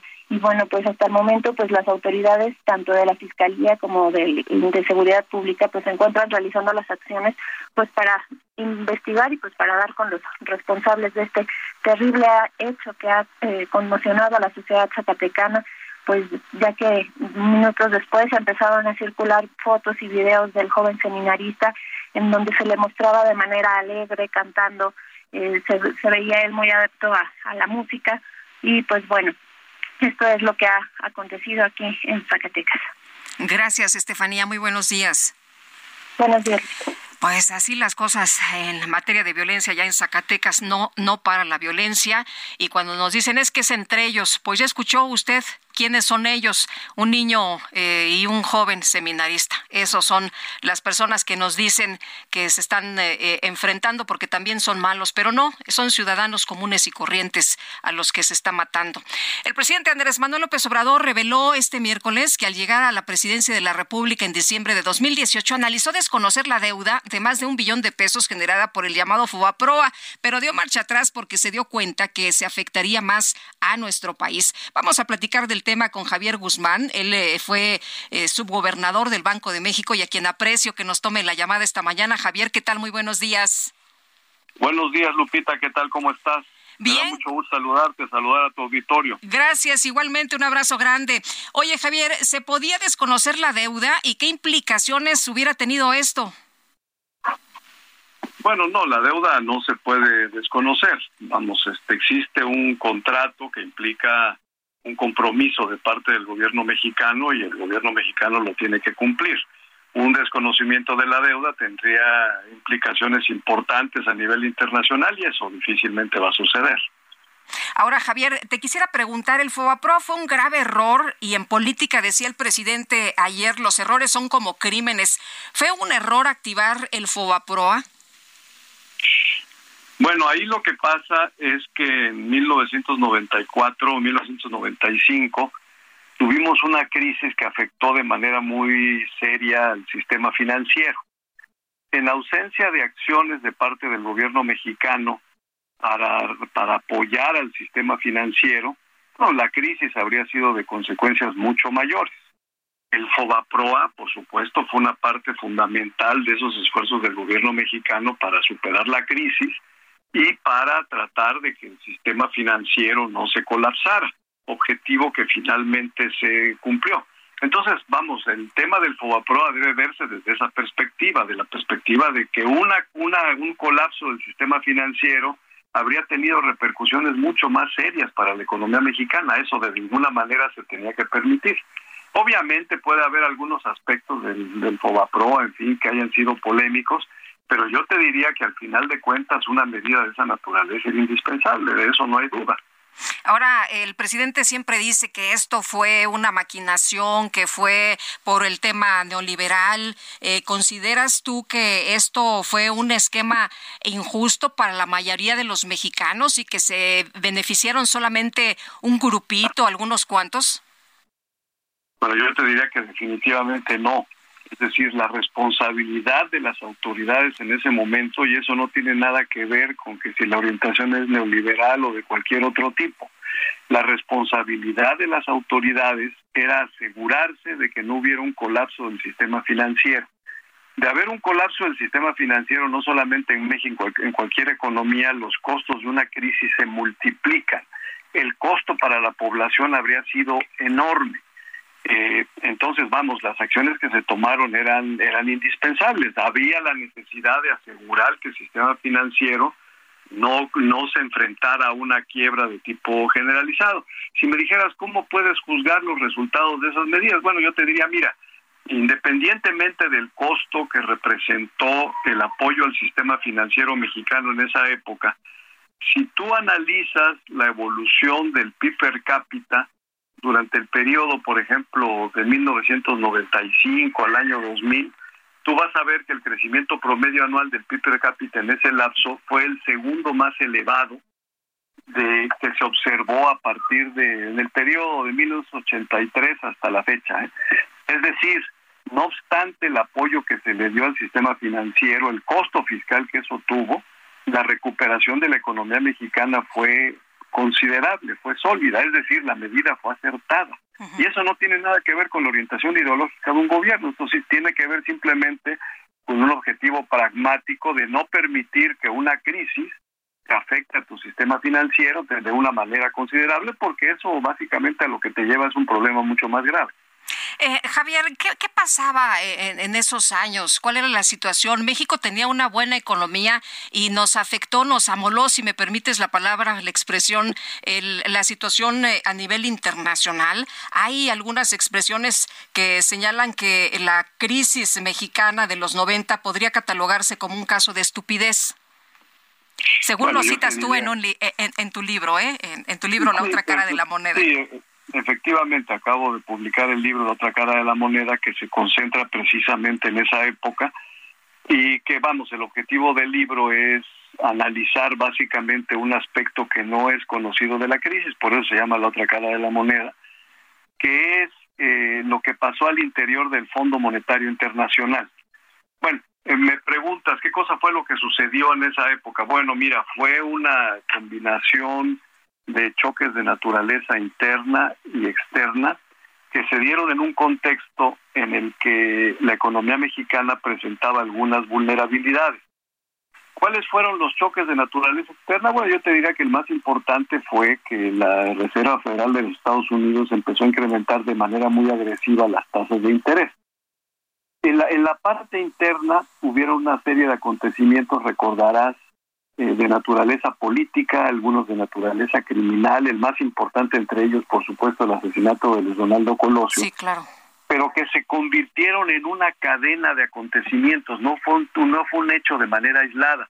Recordarás que empezó con el movimiento zapatista en enero, luego vino el asesinato de Colosio en marzo, luego vino la renuncia del secretario de Gobernación a mediados de año, después de eso el asesinato del presidente del PRI, declaraciones de su hermano, luego nuevamente el movimiento zapatista finales del año, en fin. Entonces combinaron esa serie de elementos, el enfoque que se adoptó era eh, estaba basado en la percepción de que esta cadena de choques no se iba a repetir. Era difícil prever que iba a suceder uno y otro y otro y otro y otro. En eso se basó la respuesta y se basó en una eh, en un manejo de distintos instrumentos de política económica para que no recayera sobre uno de ellos todo el peso del ajuste, del tipo de cambio, las tasas de interés, el uso de reservas internacionales, en fin. Al final de cuentas, lo que resultó fue que la combinación de choques externos e internos fue mucho mayor de lo que se había previsto la economía presentaba algunos, algunos, algunas partes de, vulnerabilidad, en particular había un déficit en la cuenta corriente de la balanza de pagos muy elevado, y por otra parte tenemos un sistema financiero que presentaba ciertos indicios de fragilidad. Entonces, eso desencadenó finalmente una, una crisis, eso dio lugar a una, a una devaluación del tipo de cambio, pero por otro lado, la crisis fue de una magnitud mucho mayor de lo que los fundamentos económicos justificaban.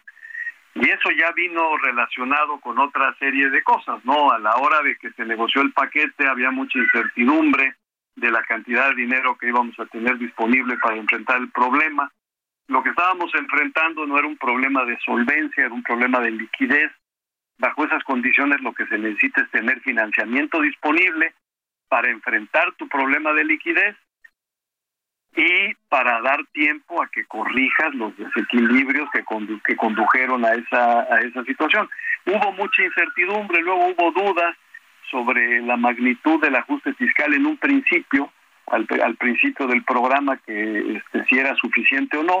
Por otro lado, había vencimientos muy importantes de pasivos del gobierno mexicano, recordarás los tesobonos, eh, estaban este, denominados en dólares, aunque se pagaban en pesos mexicanos, y dudas sobre si íbamos a recibir el apoyo del Fondo Monetario Internacional, en fin. Entonces, lo que era un problema de liquidez amenazó con convertirse en un problema de solvencia. Afortunadamente, después de un periodo de mucha angustia en el que la economía estuvo al borde del colapso, en fin, Finalmente se reunieron los fondos que se requerían, aunque era una cantidad mucho menor que la que se había comprometido originalmente. Se hicieron los ajustes de política que eran indispensables y la crisis se superó con relativa rapidez, ¿no? afortunadamente para muchos, ¿no? afortunadamente para muchos. Y una, y una parte de esto, una parte fundamental de esto, del, del enfoque que se, que se adoptó para enfrentar la crisis, fue precisamente el apoyo al sistema financiero, evitar que el sistema financiero se colapsara. Porque había esa, había, había. Estaban en riesgo los ahorros de todas las personas, ¿no? Por supuesto, ese es el tema al final de cuentas, que si tú permites el colapso del sistema financiero, los que van a pagar al final de cuentas son la, es la población en general, los más afectados van a ser el segmento de menores recursos. Entonces, una cosa de esas no la puedes permitir. Tú tienes que hacer lo que sea indispensable para que tu sistema financiero no se colapse.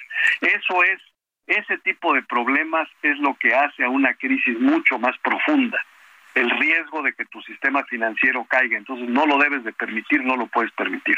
Independientemente de que se puedan haber cometido errores, que es natural en este tipo de reacciones que son muy rápidas, en fin, pudiera, pueden haber habido errores. Independientemente de eso, las medidas que se tomaron eran necesarias. Eh, Javier, una última, si me permites, la última y nos vamos. ¿Cómo ves tú que se está manejando la economía en estos momentos? En el libro hablas y haces algunas comparaciones. Sí, efectivamente, el, libro hace unas comparaciones entre las crisis que han habido en México desde 1900, bueno, desde la crisis de la deuda de 1982-83 hasta la hasta la fecha. Y bueno, lo que se analizan son eh, las diferentes características en términos de los orígenes, los determinantes, en fin. Y hay una parte muy importante que es eh, el análisis que se hace de la evolución del PIB per cápita en cada una de estas crisis. Y ahí vamos, lo que ves es eh, la crisis de los 80, es la crisis más grave que hemos tenido en México después de la, del periodo de la Gran Depresión, es decir, a partir de, los de, principios de los 80. La crisis de 94 es una crisis que se supera con mucha rapidez, aunque al interior del Fondo Monetario Internacional hubieron una serie de problemas todavía que se prolongaron por algún par de años, dos años y medio. Eh, en la crisis actual lo que estamos viendo es una recuperación lenta del PIB per cápita, es una recuperación que va a llevar todavía a recuperar el nivel del PIB per cápita que teníamos antes de la crisis, nos va a llevar alrededor de ocho años, es una crisis seria. Yo te diría que ahí, para hacer un análisis de la política económica, hay varios componentes. Un componente positivo es que se han mantenido los balances macroeconómicos, es decir, el país tiene una deuda pública como porcentaje del PIB relativamente baja, manejable, en eso ha habido cuidado. El déficit en la cuenta corriente, que ha sido de la balanza de pagos, que ha sido motivo de mucha incertidumbre, inclusive de crisis en ocasiones anteriores, en este caso se mantiene dentro de niveles financiables, de hecho está financiada totalmente por los ingresos de inversión extranjera directa. El sector financiero se mantiene sólido y este es un esfuerzo que viene de hecho desde la crisis de 94, ahí se origina eso. Entonces hay una serie de aspectos positivos. ¿Cuál es la, la parte que es un poco más preocupante? Bueno, aunque las finanzas públicas están en una situación que muestra solidez, eh, lo que tenemos es una composición del gasto que ha sido motivo de muchas dudas. Énfasis en algunos proyectos que han sido cuestionados. Entonces ahí la, la asignación del gasto público es una cosa un poquito diferente. Otro problema que tenemos, problema por probablemente uno de los problemas más serios, es el crecimiento económico tan lento que tenemos en la economía mexicana y que a lo largo de este sexenio, bueno, pues ha sido el promedio mucho, muy bajo, en parte por la pandemia y por el efecto de la, de la guerra en, Ucrania, pero en otra parte porque no han habido esfuerzos suficientes para fomentar la inversión privada muy bien. y también para mejorar la productividad de los factores. Entonces hay, yo te diría, este, aspectos positivos, la parte de estabilidad macroeconómica, pero otros aspectos mucho más preocupantes, que es el potencial de crecimiento de la economía en el largo plazo y la evolución de la economía de crecimiento económico a lo largo de los de los últimos años. Javier, muchas gracias. Aprecio mucho que hayas platicado con nosotros esta mañana. Te mando un fuerte abrazo. Buenos Al contrario, Lupita, igualmente. Eh, me da mucho gusto. Hasta luego. Hasta luego. Al contrario, Javier Guzmán, subsecretario del Banco de México y autor de la otra cara de la moneda, la debacle económica de los 90 en México. Y nosotros ya son las 9.53, ¿verdad? ¿Ya nos vamos? ¿Ya tan rápido? Se me pasó como agua, ¿eh? Vámonos entonces, que la pasen todos muy bien, disfruten este día y nos escuchamos mañana, que ya es viernes, aquí a las 7 en punto. Que la pasen todos muy bien.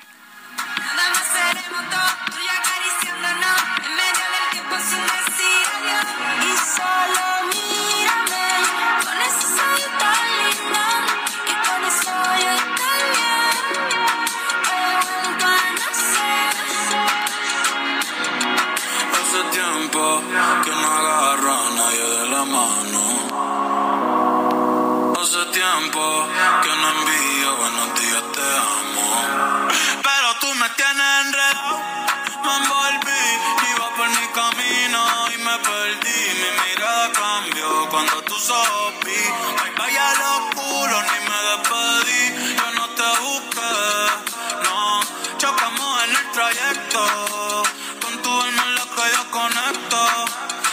Tranquila, no tiene que ser perfecto, no. Aquí no existe el pecado y equivocarse es bonito. Los errores son placeres, igual que todos tus besitos. Y solo mírame.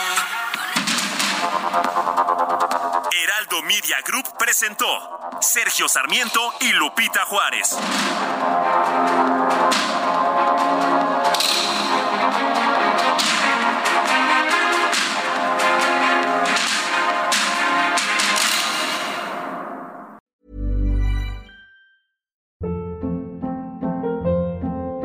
Hold up. What was that? Boring. No flavor. That was as bad as those leftovers you ate all week. Kiki Palmer here, and it's time to say hello to something fresh and guilt-free. Hello Fresh. Jazz up dinner with pecan-crusted chicken or garlic butter shrimp scampi. Now that's music to my mouth. Hello Fresh. Let's get this dinner party started. Discover all the delicious possibilities at hellofresh.com.